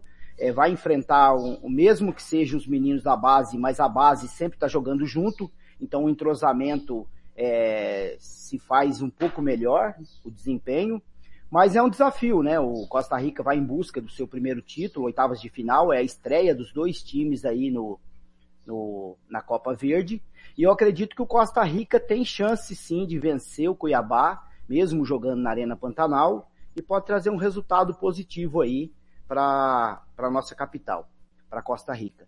Então acredito aí que o, o professor é, vai fazer o, colocar o que tem de melhor, né? É, Thiago, quem tem Senna e Lukaku no time não pode perder, né, Thiago? Olha, é, o, o Paulo Anselmo preparou um negócio para vocês hoje. O Paulo Anselmo está comigo aqui na redação. Ele fez o que o Sérgio não fez ainda. Aliás, o, o Paulo Anselmo tem uma caneca e uma camisa para você levar, já que... Ô Sérgio, deixa eu te fazer uma pergunta, porque você fugiu do que eu falei. Eu, eu, o que eu vou leva... buscar hoje. Ah, eu sei, eu sei. Ô Sérgio, o que que leva uma a um comentarista ficar 2 minutos e, e 46 segundos detonando a arbitragem no PV pra mim? Eu sou, eu sou presidente da comissão de arbitragem, na sua opinião, Sérgio? Pô, eu não tenho culpa, cara. Não tenho culpa. Você ficou 2 minutos e 46 detonando o André Luiz de Freitas Castro, dizendo que o CNM quis fazer uma, um presente de Natal, vamos dizer assim, né? Fim de ano, tá chegando. Ah, ah, André, apita Flamengo e Santos. E o jogador do Santos tropeçou, cara! O jogador do Santos cavou um pênalti lá, pô, você falou na hora! E aí, o senhor quer reclamar comigo? Você tá de brincadeira, Sérgio. Ô, senhor Tiago, é lamentável, né? A gente ainda, é, com toda essa tecnologia é, a nível mundial, é, o VAR, é, a arbitragem, é, e isso acontece ainda no futebol. É, a indignação não é muito, às vezes, do torcedor, mas é o que a gente se depara a jogo de Série A, né? De Campeonato Brasileiro. É um jogo grande, com duas equipes procurando é, o melhor posicionamento na tabela, o Santos procurando chegar próximo da Libertadores, o Flamengo se despedindo da sua torcida dentro do Maracanã, e você olha uma cena onde o árbitro ele tem duas possibilidades de não errar. É, eu te dei o exemplo no áudio, e como o Santos e Bragantino, que o árbitro deu pênalti porque ele achou que bateu na mão do zagueiro Natan do, do, do Bragantino, e o VAR foi chamado e falou, olha, você errou, então desfaz o negócio. E aí desfez e tudo bem, não teve punição, não teve problema nenhum.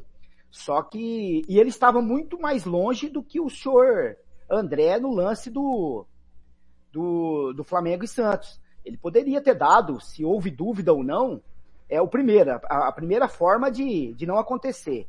E depois o VAR ele pode corrigir. Não é porque ele deu o pênalti porque vale o que ele deu em campo. Não, o VAR pode chamar e falar, ó, não houve. E nem isso aconteceu, ele estava a seis metros do lance. E aí se desenrola tudo isso. Aí depois a arbitragem falou assim, nós vamos ter que colocar, na, na segunda-feira, no, no dia pós, é, o a arbitragem tem que falar assim, a gente vai ter que encontrar uma palavra para desfazer tudo isso que a imprensa está dizendo. Tropeço. Então quem tropeçou? Foi o, o jogador do Santos foi torno da arbitragem? Foi provado que foi arbitragem. Então acabou sendo punido, mas essa punição para o Santos é irrelevante, porque o, o time de futebol ele precisa da pontuação. Ele está em busca de algum objetivo. O André, como ele já estava apitando, ele apitou três jogos na Série A. E outros jogos Série B, Série C, acredito que Série D. Então, para ele, isso é insignificante. Agora, para o futebol brasileiro, para a imprensa, que ali você tá, na- é, existe um, a imprensa tá toda convocada ali, são rádios é, a, a nível Brasil, e, e se depara com uma situação dessa, que a sua opinião parece que, em termos de tecnologia e arbitragem, não vale nada. E deu no que deu. Muito bem. Posso dar o pitaco nisso aí? Pode, pode. Desde que o senhor não, se- desde que o senhor não se exalte como o, o comentarista ao lado se Eu exaltou no meu. PV. Eu não sei o que foi mais engraçado. Se foi o lance do centroavante do Santos em cima do Cássio e vocês dois batendo boca, ou o lance do Flamengo e do Santos. Os dois foram muito cômicos. Eu Não, não acho que o do, do Flamengo e Santos foi pior. Não, o Flamengo e Santos foi um escândalo, porque o, o jogador, o jogador do Santos, que é o, é, não sei o que lá, Lucas Barbosa, né? Ele ainda bate no Cássio. Então ainda dá o debate se é pra cartão ou não. E eu já disse que se ele não tivesse expulsado o Yuri Alberto, pra mim, não daria o segundo amarelo. Agora, foi um escândalo o pênalti que não foi dado pro Santos, o Paulo Anselmo. E dois erros em um, porque ele não deu pênalti e na sequência saiu o gol do Flamengo. Ele interferiu diretamente no resultado. Sim, interferiu. Agora, já mu- mudando de alho para bugalho, Patrício Lustô, para os nossos companheiros aí da análise. Seria uma boa. Eu tenho uma preferência por Roberto Tobar, mas é coisa minha, né? Mas Patrício Lustou, uma boa escolha?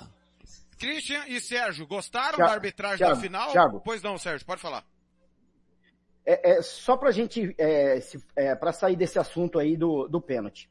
É, houve um lance é, no segundo tempo, no jogo Santos e Flamengo, aonde o Flamengo reclama de um pênalti no Everton Cebolinha. Aonde o Bauer ele dá o carrinho, o Cebolinha já tinha batido na bola, aí o, o, o, o Bauerman acerta o Cebolinha. Não foi chamado o vídeo de o VAR, não foi dado em campo, nada, o jogo seguiu. Houve na. Eu tô perdido um pouco no. é, o Fortaleza. Fortaleza e Coritiba. Foi o jogo que encerrou. Isso. Na 3 a 1 segunda-feira. Fortaleza. Houve. Isso. Houve o mesmo lance interpretativo que o Lucas Lima, quando ele chuta a bola e o goleiro acerta ele. E o juiz vai lá no, no, na- na- no VAR e marca o pênalti que o Galhardo bateu e o goleiro pegou. Então são dois lances com a mesma, com a mesma dinâmica. E um foi dado pênalti chamado VAR e o outro não foi dado nada e o lance seguiu. Então assim, o futebol brasileiro ainda, quando você é, é, comenta um jogo, quando você narra um jogo, é uma surpresa, porque você fala assim, eu já vi um lance desse, deu pênalti. Ah, eu já vi um lance desse, não foi nada. Ah, a bola bateu na mão, de que jeito que bate? É, a gente, daqui a pouco a gente vai ter que, a gente não consegue entender a regra. Mas vamos lá. Pode falar já, você primeiro, já que você tá falando, Bom. o Patrício Lustou, o árbitro argentino. Tiago, é, é um árbitro que, assim, dentro do, da- do campeonato argentino, é, apitou vários jogos, né? Na, é, eu, pelo que eu vi lá, é, em muitos clássicos, né?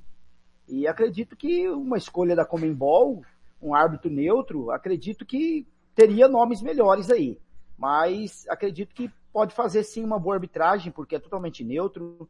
Acredito que, que os últimos jogos que nós, nós assistimos aí, que houve árbitro é, em questão de, de Libertadores, questão de, de Sul-Americana, não houve muita interfe- interferência. Eu acredito que esses é, árbitros é, argentino, é, paraguaio, é, equatoriano, acredito que fazem é, bons jogos, tanto que vão representar seus países aí na, na Copa do Mundo. Bom. Christian, e aí? Deixa, deixa eu dar minha opinião. O Tobar foi o, foi o juiz do jogo entre Palmeiras e Atlético Paranaense no Allianz Parque, né? Eu não lembro, confesso que não lembro, mas vou pesquisar aqui. Quase que certamente que foi ele. Eu vou te dizer, se a minha memória não me falha, aonde o Tobar perdeu a indicação da final. Naquele pisão que o Fernandinho deu no Rony dentro da área, ele não deu o pênalti pro Palmeiras quando o jogo estava 2 a 0 Aquilo ali foi um erro crasso dele, que foi pouco comentado na semifinal entre Palmeiras e Atlético Paranaense. Tá? Houve um pênalti pro Palmeiras quando o jogo estava 2 a 0 ainda, e ele não deu. Tá? E isso deve ter sido avaliado pela comissão de arbitragem. O pisão Não do foi ele, não. Fernandinho no Rony Não é foi ele, claro. Não tá? foi ele não.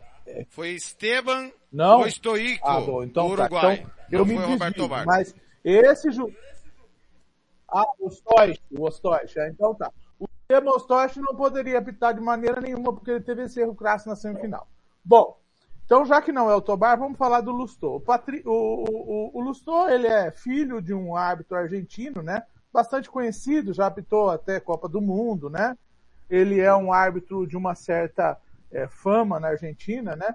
Eu tô até vendo aqui pelo, pelo site aqui do 90 Minutos que o VAR também será argentino, será Mauro Vigliano. Eu, sinceramente, não o, o conheço. Talvez vocês que transmitiram a final do campeonato, do campeonato argentino já tenham visto atua, atuar no VAR. Não, não conheço, não sei qual é a atuação dele no VAR.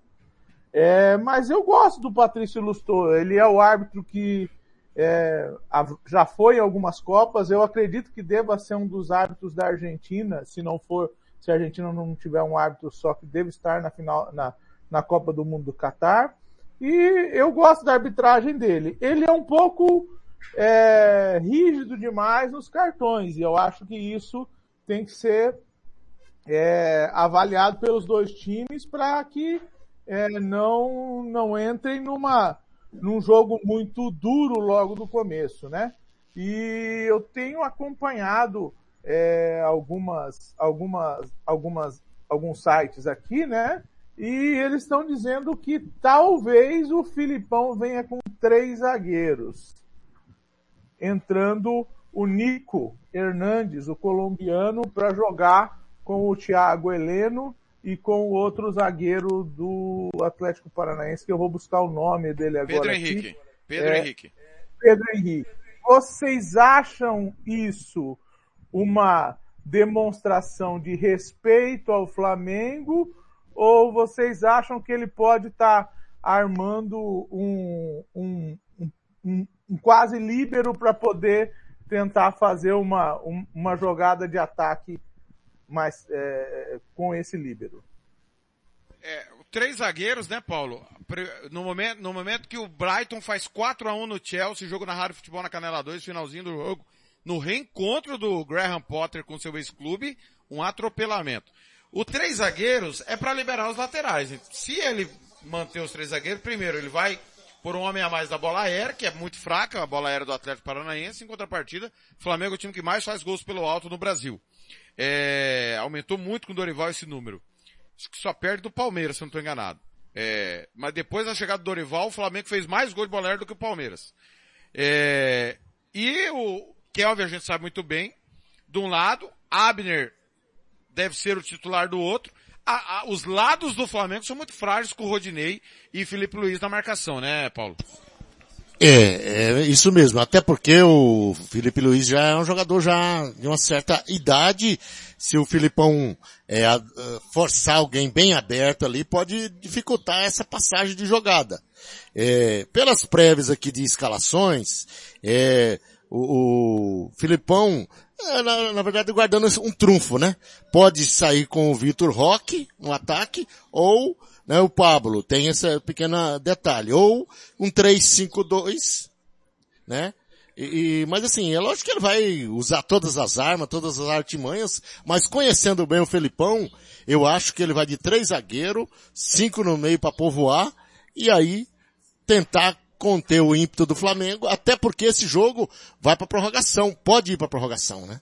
E na prorrogação, o Vocês time do Atlético Desculpa, pode, pode terminar, desculpa. O, o, o, o Atlético, até porque na cabeça do, da estratégia do Felipão, é, é, se levar esse jogo para prorrogação, é um time mais jovem. É um time de mais é, físico, digamos assim, né? Acredito que, eu penso que o Filipão vai adotar essa estratégia. Ele, dificilmente ele vai fazer o enfrentamento do Flamengo marcando lá em cima. Ele vai, até porque o Flamengo tem cansado no segundo tempo. Isso aí é visível e notório. Alguns jogadores até meia boca, né? Como é o caso do Arrascaeta, que tem uma contusão meia crônica praticamente, né? O próprio eh, Vidal que nem aguenta jogar o tempo todo, enfim. Eh, eu acredito que o Filipão vai apostar nisso aí. Não vai ser muito diferente. E truncar o jogo, passar o ferrolho e tentar conturbar, porque é a tática principal do Filipão desde a era Grêmio sempre foi isso, né? Pois não. Quem chamou? Oi. É, tudo bem, é, eu também concordo que o Filipão vai tentar arrastar o 0 a 0 é, e, e lógico, sem correr muito risco, né? O máximo que ele puder. É lógico, se ele achar uma bola e fizer um gol como o Palmeiras conseguiu logo de cara no ano passado, né? Será melhor para ele, né? Mas é, lá na frente, o Pablo joga. Joga Canóbio ou joga o Vitor Roque? É, aí Vitinho é... pela esquerda. Então, aí é, é o E o né, Vitinho Sérgio? ainda, né? É usar o Vitor Roque na largada ou depois que a defesa do Flamengo já tiver cansado? Depois, Thiago, acredito que ele vai entrar com o Pablo, né? O Vitinho jogando mais pela esquerda, é, e pela direita o Terans, né? Ajudando o Alex Santana, que joga de meia. E eu acredito que o Vitor Roque, é, se ele colocasse o Vitor Roque, sacasse o Vitinho, ele deixaria o time aí com dois atacantes com a função bem, bem é, igual, né? que é o Pablo e o Vitor Roque, que jogam bem de centroavante, eles são jogadores de área.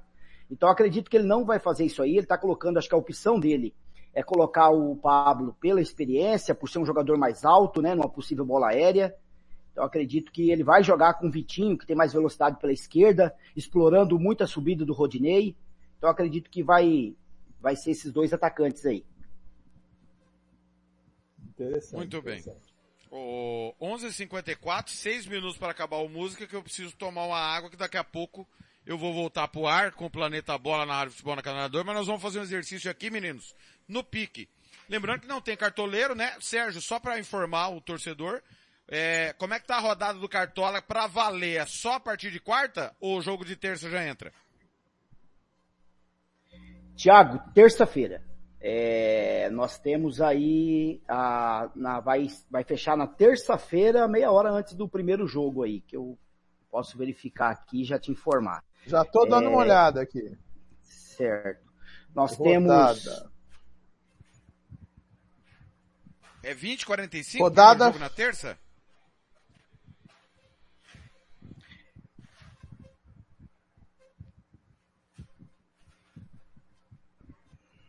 Meninos já já vão informar o primeiro jogo da rodada na terça. Ah. Rodada fecha dia 1 do 11, às 18 horas e 30 minutos de Brasília. 17h30 MS. Muito bem. É a Então tá aí, partida, então. é, é, é a 35 rodada, né, Thiago e Christian? É, Segunda-feira, é, nós temos no Castelão Ceará e Fluminense. Então, provavelmente, essa partida não entra pro Cartola. Só vai entrar é, a partir de terça, Botafogo e Cuiabá no Engenhão às 19 horas. Aí, às 18 horas, horário sul-mato grossense, às 17h30, fecha o Cartola.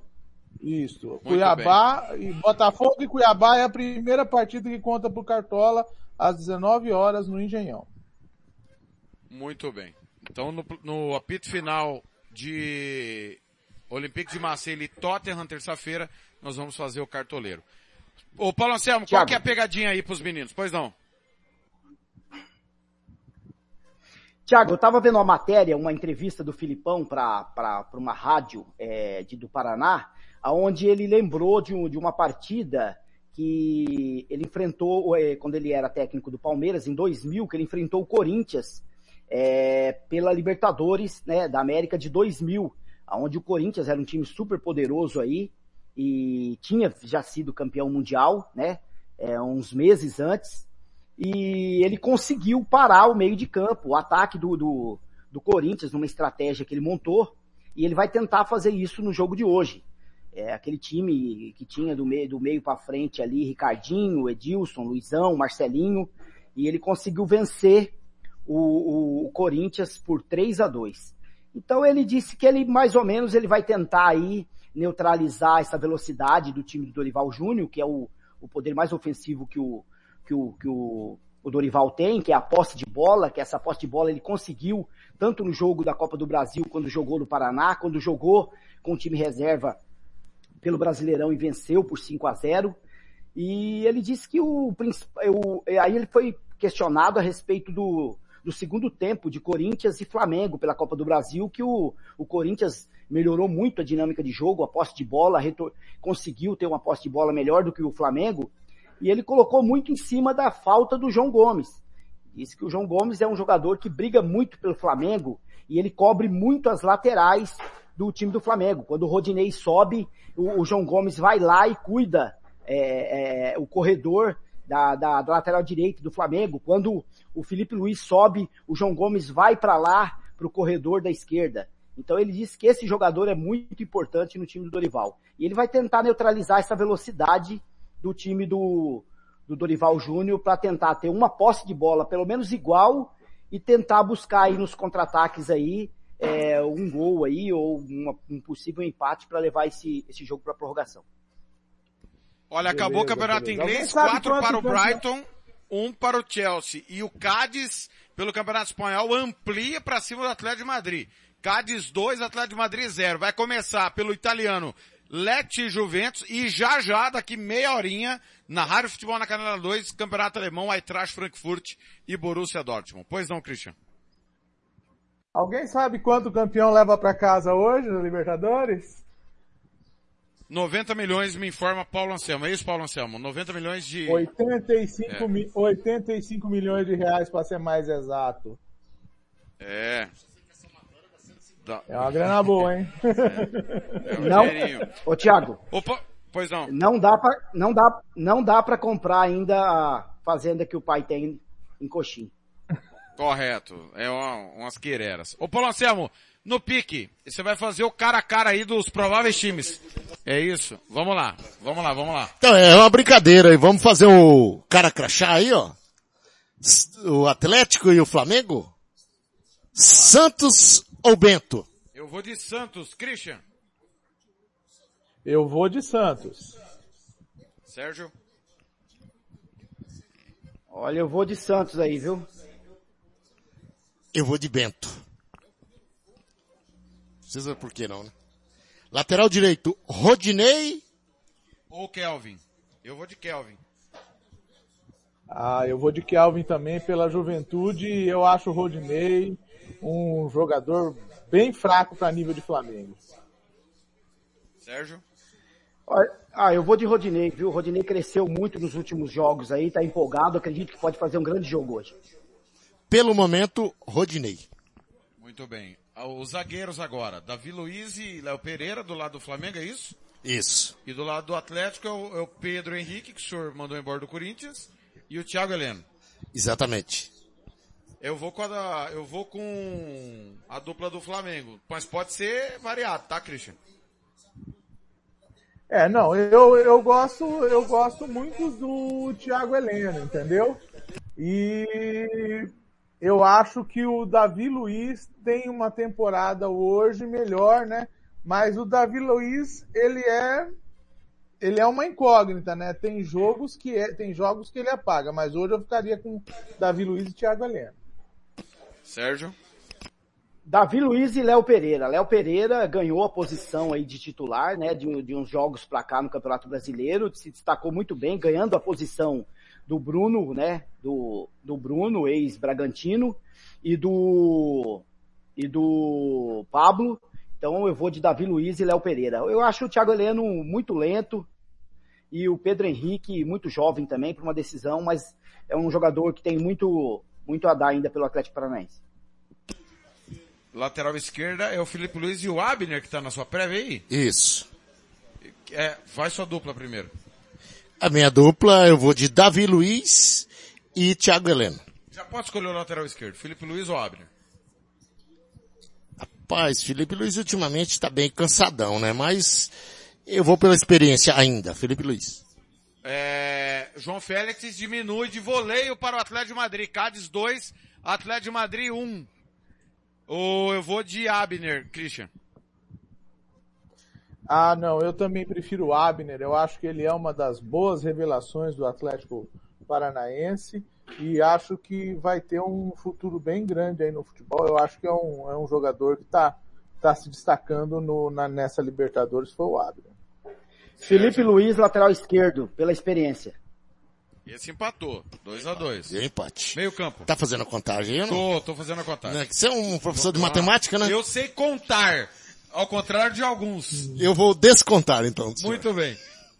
É, eu vou de João Gomes, pra mim, disparado. João Gomes e quem? Com quem você pegou? É os volantes, né? Fernan- é, pode ser João Gomes e Fernandinho, né? Joga na me... É uma... Essa é... Não, aí é não, dá pra, não dá pra mudar? Esse é sacanagem. É, Não, dá pra... Pega os dois do Flamengo aí. Quem que você quer colocar no meio campo? É, o Flamengo é João Gomes e Thiago... Thiago Maia. É, os Do dois lado primeiros do. Atlético, Fernandinho e Eric. Eric. Aí eu vou de João Gomes e Fernandinho. Mas o Thiago Maia tá jogando bem. Fala você, Paulo. Eu vou de João Gomes e Fernandinho. Christian. João Gomes e Fernandinho. Esse é sem dúvida o melhor volância que tem é essa aí.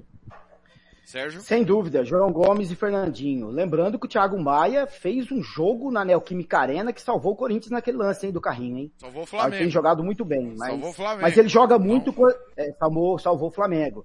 E jogando próximo do João Gomes, o Thiago Maia cresce mais ainda, mas João Gomes e Fernandinho. Aí é Everton Ribeiro e Arrascaeta, certo? E do lado do Atlético? Alex Santana e Vitinho, né? É, exatamente. Terence. É, te- então, mas o Terence não é titular. Esse é o problema. É, na prévia não Tá tem cotado o pra jogar Terence. hoje, né? Não, mas, Quem- eu, mas quem tá no lugar dele, cotado ele sempre é. O problema é que ele não é titular. Quer tirar o Vitinho que é por o Terence? Pode ser? Não, no, no, no time aqui do, do GE tá os dois, né, hoje, né? Eu, pode ser que, Não, então, mas- que saia ainda outra escala. É, o problema é que o Terence não é titular sempre, né? Mas pode ser, para ficar Ah, mais, sim. tentar ficar mais equilibrado. De qualquer maneira, não vai ficar equilibrado. Alex Santana e Terence. Vai dar Everton Ribeiro e Arrascaeta pra mim, o Paulo. Indiscutível, indiscutível. Everton Ribeiro voando baixo. Acho que ele tá no- na lista, aquela listinha secreta lá dos 55, já tá lá. E o Arrascaeta é um melhor jogador dos últimos seis meses aí, ou um ano, do futebol brasileiro, indiscutível. Tá meio baleado no momento, né? Mas aí não é por culpa dele, é o excesso de jogos, né? A- a- o desgaste das altas competições, mas o de pra mim, hoje é indiscutível. Pena que ele não é brasileiro, senão teria vaga na seleção brasileira. João Félix acaba de empatar pro Atlético de Madrid. Um petardo de fora da área. Em três minutos o Atlético de Madrid empata com o Cádiz 2 a 2 E aí, Christian?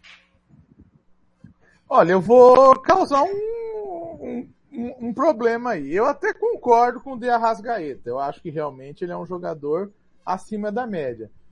Mas eu vou te falar, cara, entre o, o Everton Ribeiro e o Terans, eu acho que o Terans é melhor do que o Everton Ribeiro. Eu acho que o Everton Ribeiro não é esse jogador todo. Eu acho que o Terans, na, na função de finalizador, é melhor do que o Everton Ribeiro. Mas a função do Terans não é finalizar. É criar jogada. E aí, na, na função dos É. dois, que é criar, acho que o Everton não dá nem pra pôr da mesma frase. Eu, na minha opinião, né? Porque é igual a história do zagueiro. Pô, o zagueiro é bom pra caramba. Gustavo Gomes faz muitos gols. A função dele não é essa. A função dele é defender primeiro. Né? Mas, Verdade. embora ele seja muito bom na bola aérea. Mas tá aí, Terans e quem que é o outro? Arrascaeta. Certo? Arrascaeta, esse é indiscutível. Pode ser até manco. Arrascaeta e Everton Ribeiro. Ataque Gabigol e Pedro, é isso? Na sua prévia? Isso. E do outro lado, é Canobi e Pablo ou Canobi e Vitor Roque? Ou Pablo e Vitor Roque?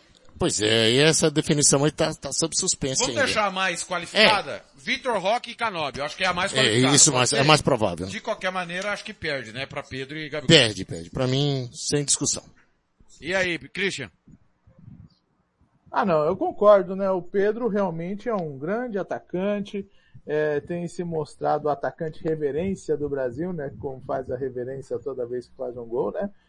O Gabigol é um, é um, é um, é um dos bons atacantes do Brasil. Eu acho que Pedro e Gabigol realmente são superiores. Mas o Vitor Roque é uma das grandes esperanças do futebol brasileiro. Eu acho que esse menino vem firme aí para uns próximos anos, vai se posicionar e será um dos grandes atacantes do futebol brasileiro.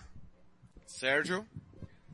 Sem dúvida, Gabigol e Pedro, é, o Dorival conseguiu aí, para quem falava, né, os críticos aí falavam que não conseguia jogar junto Gabigol e Pedro, o Dorival conseguiu fazer com que o Gabigol buscasse mais a jogada, é um jogador que busca muita jogada com a Rascaeta e Everton Ribeiro, e o Pedro mais atacante mesmo, mais de área, mas sem dúvida aí são dois jogadores importantes no time do Dorival Júnior, e com certeza esse ataque do Flamengo é um pouco melhor aí do que o, o ataque do Atlético Paranaense.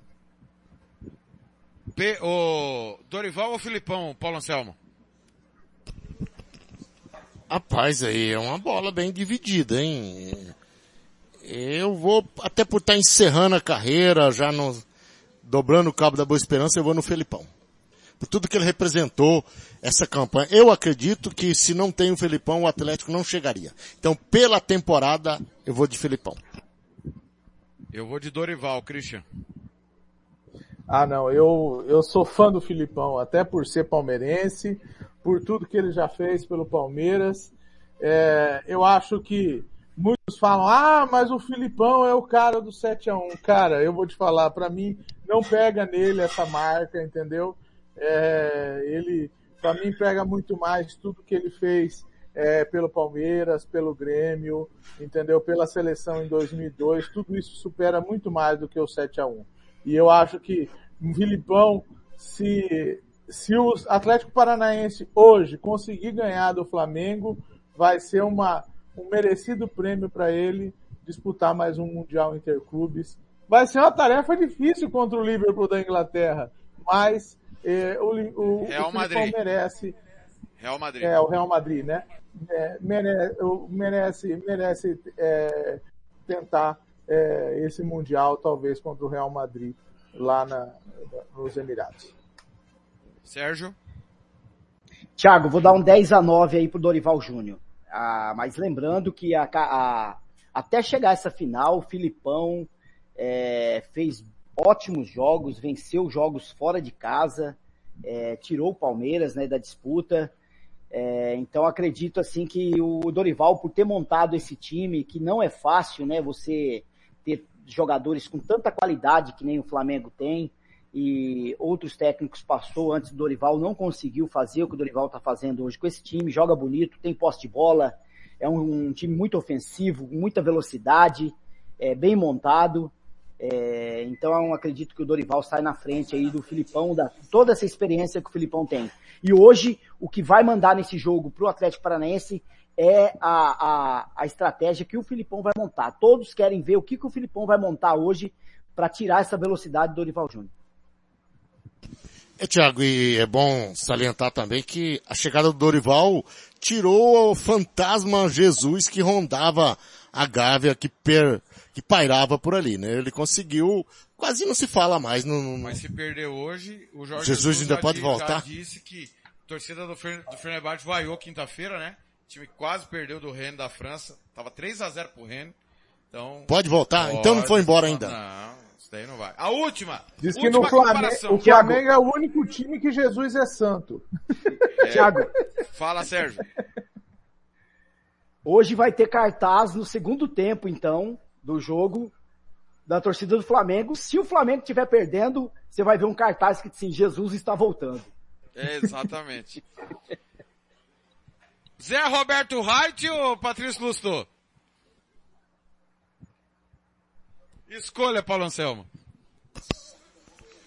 Ah, eu não tenho nada contra o Height, mas reconheço que as suas lambanças do passado nunca foi o meu preferido. Eu até preferiria do Cid Vanderlei Bosquila ao invés de Height.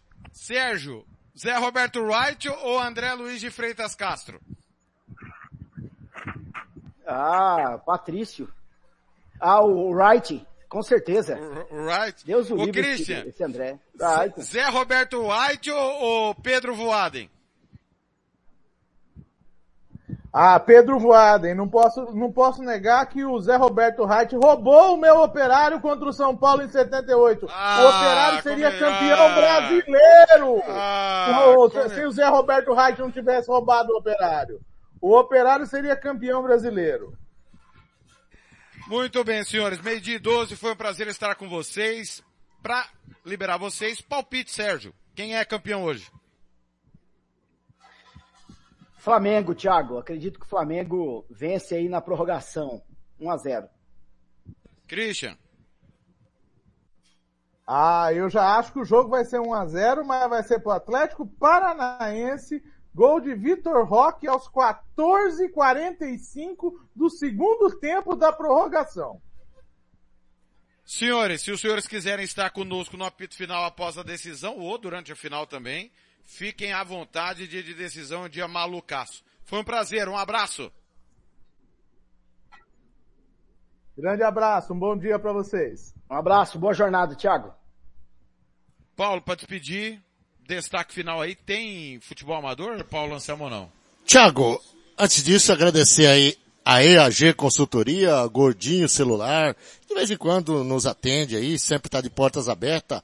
Rádio Futebol na Canela aí, é a rádio do futebol de Mato Grosso do Sul, cobrindo aí todos os cantos, é amador, é profissional, é, hoje é a, é o canal do esporte, só que não sem imagens, né?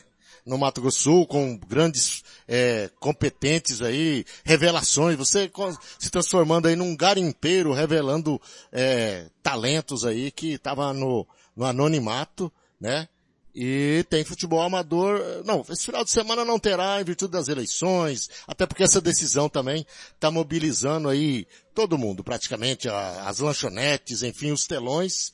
Mas no sábado que vem, final de semana, tem final do Terrão, jogos semifinais, a equipe Everton de Aquidauana vai enfrentar o Valmaria aqui em Campo Grande, esse Everton que não vai trazer o Mauro Marino, mas já é, já foi campeão e poderá vir pro Bi.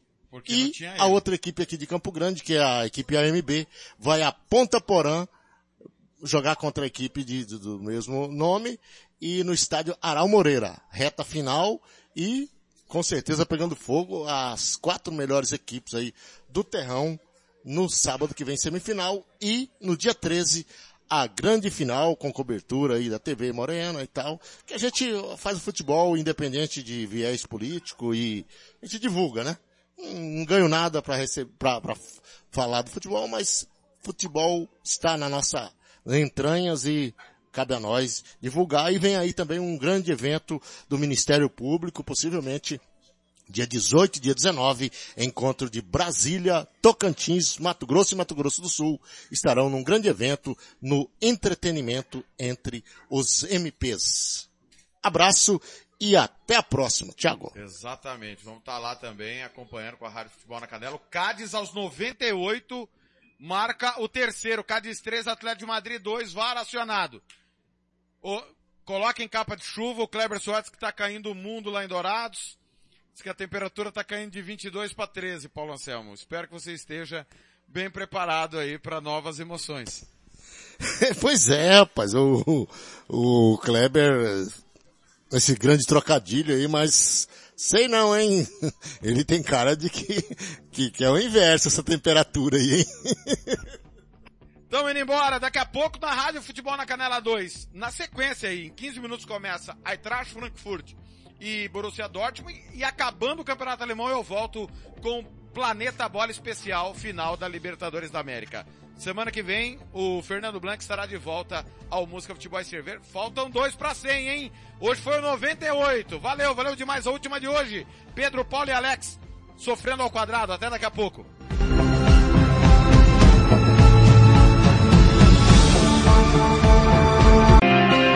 Música, futebol e cerveja.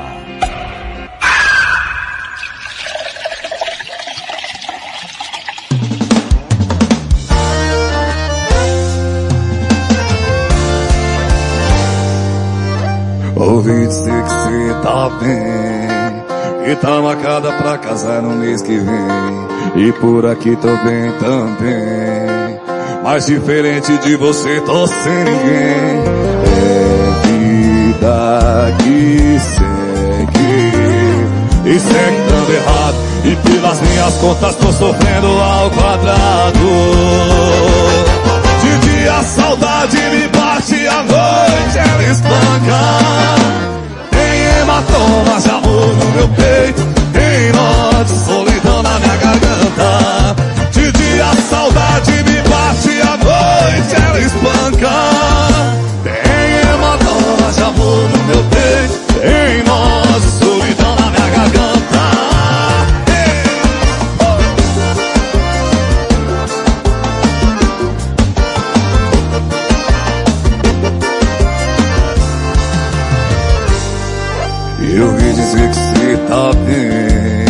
Que tá marcada pra casar no mês que vem. E por aqui tô bem também.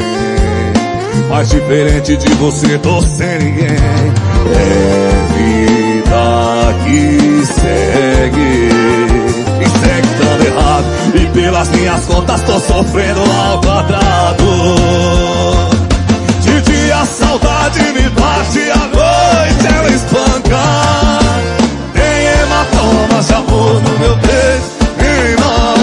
solidão na minha garganta. De dia a saudade me bate à noite ela espanca. Tem hematomas de amor no meu peito Tem nó de solidão na minha garganta. De dia a saudade me bate, a noite ela espanca. Tem hematoma de amor no meu peito, e morte, solidão na minha garganta. De dia a saudade me bate, a noite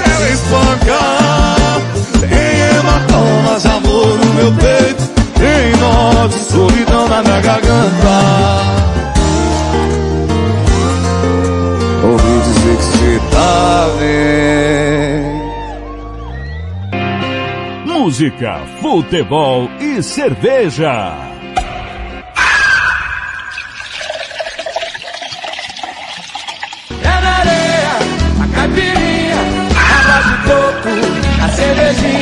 É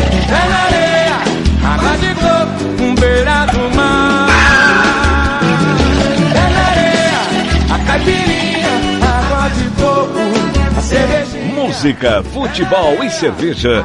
Volta sábado que vem.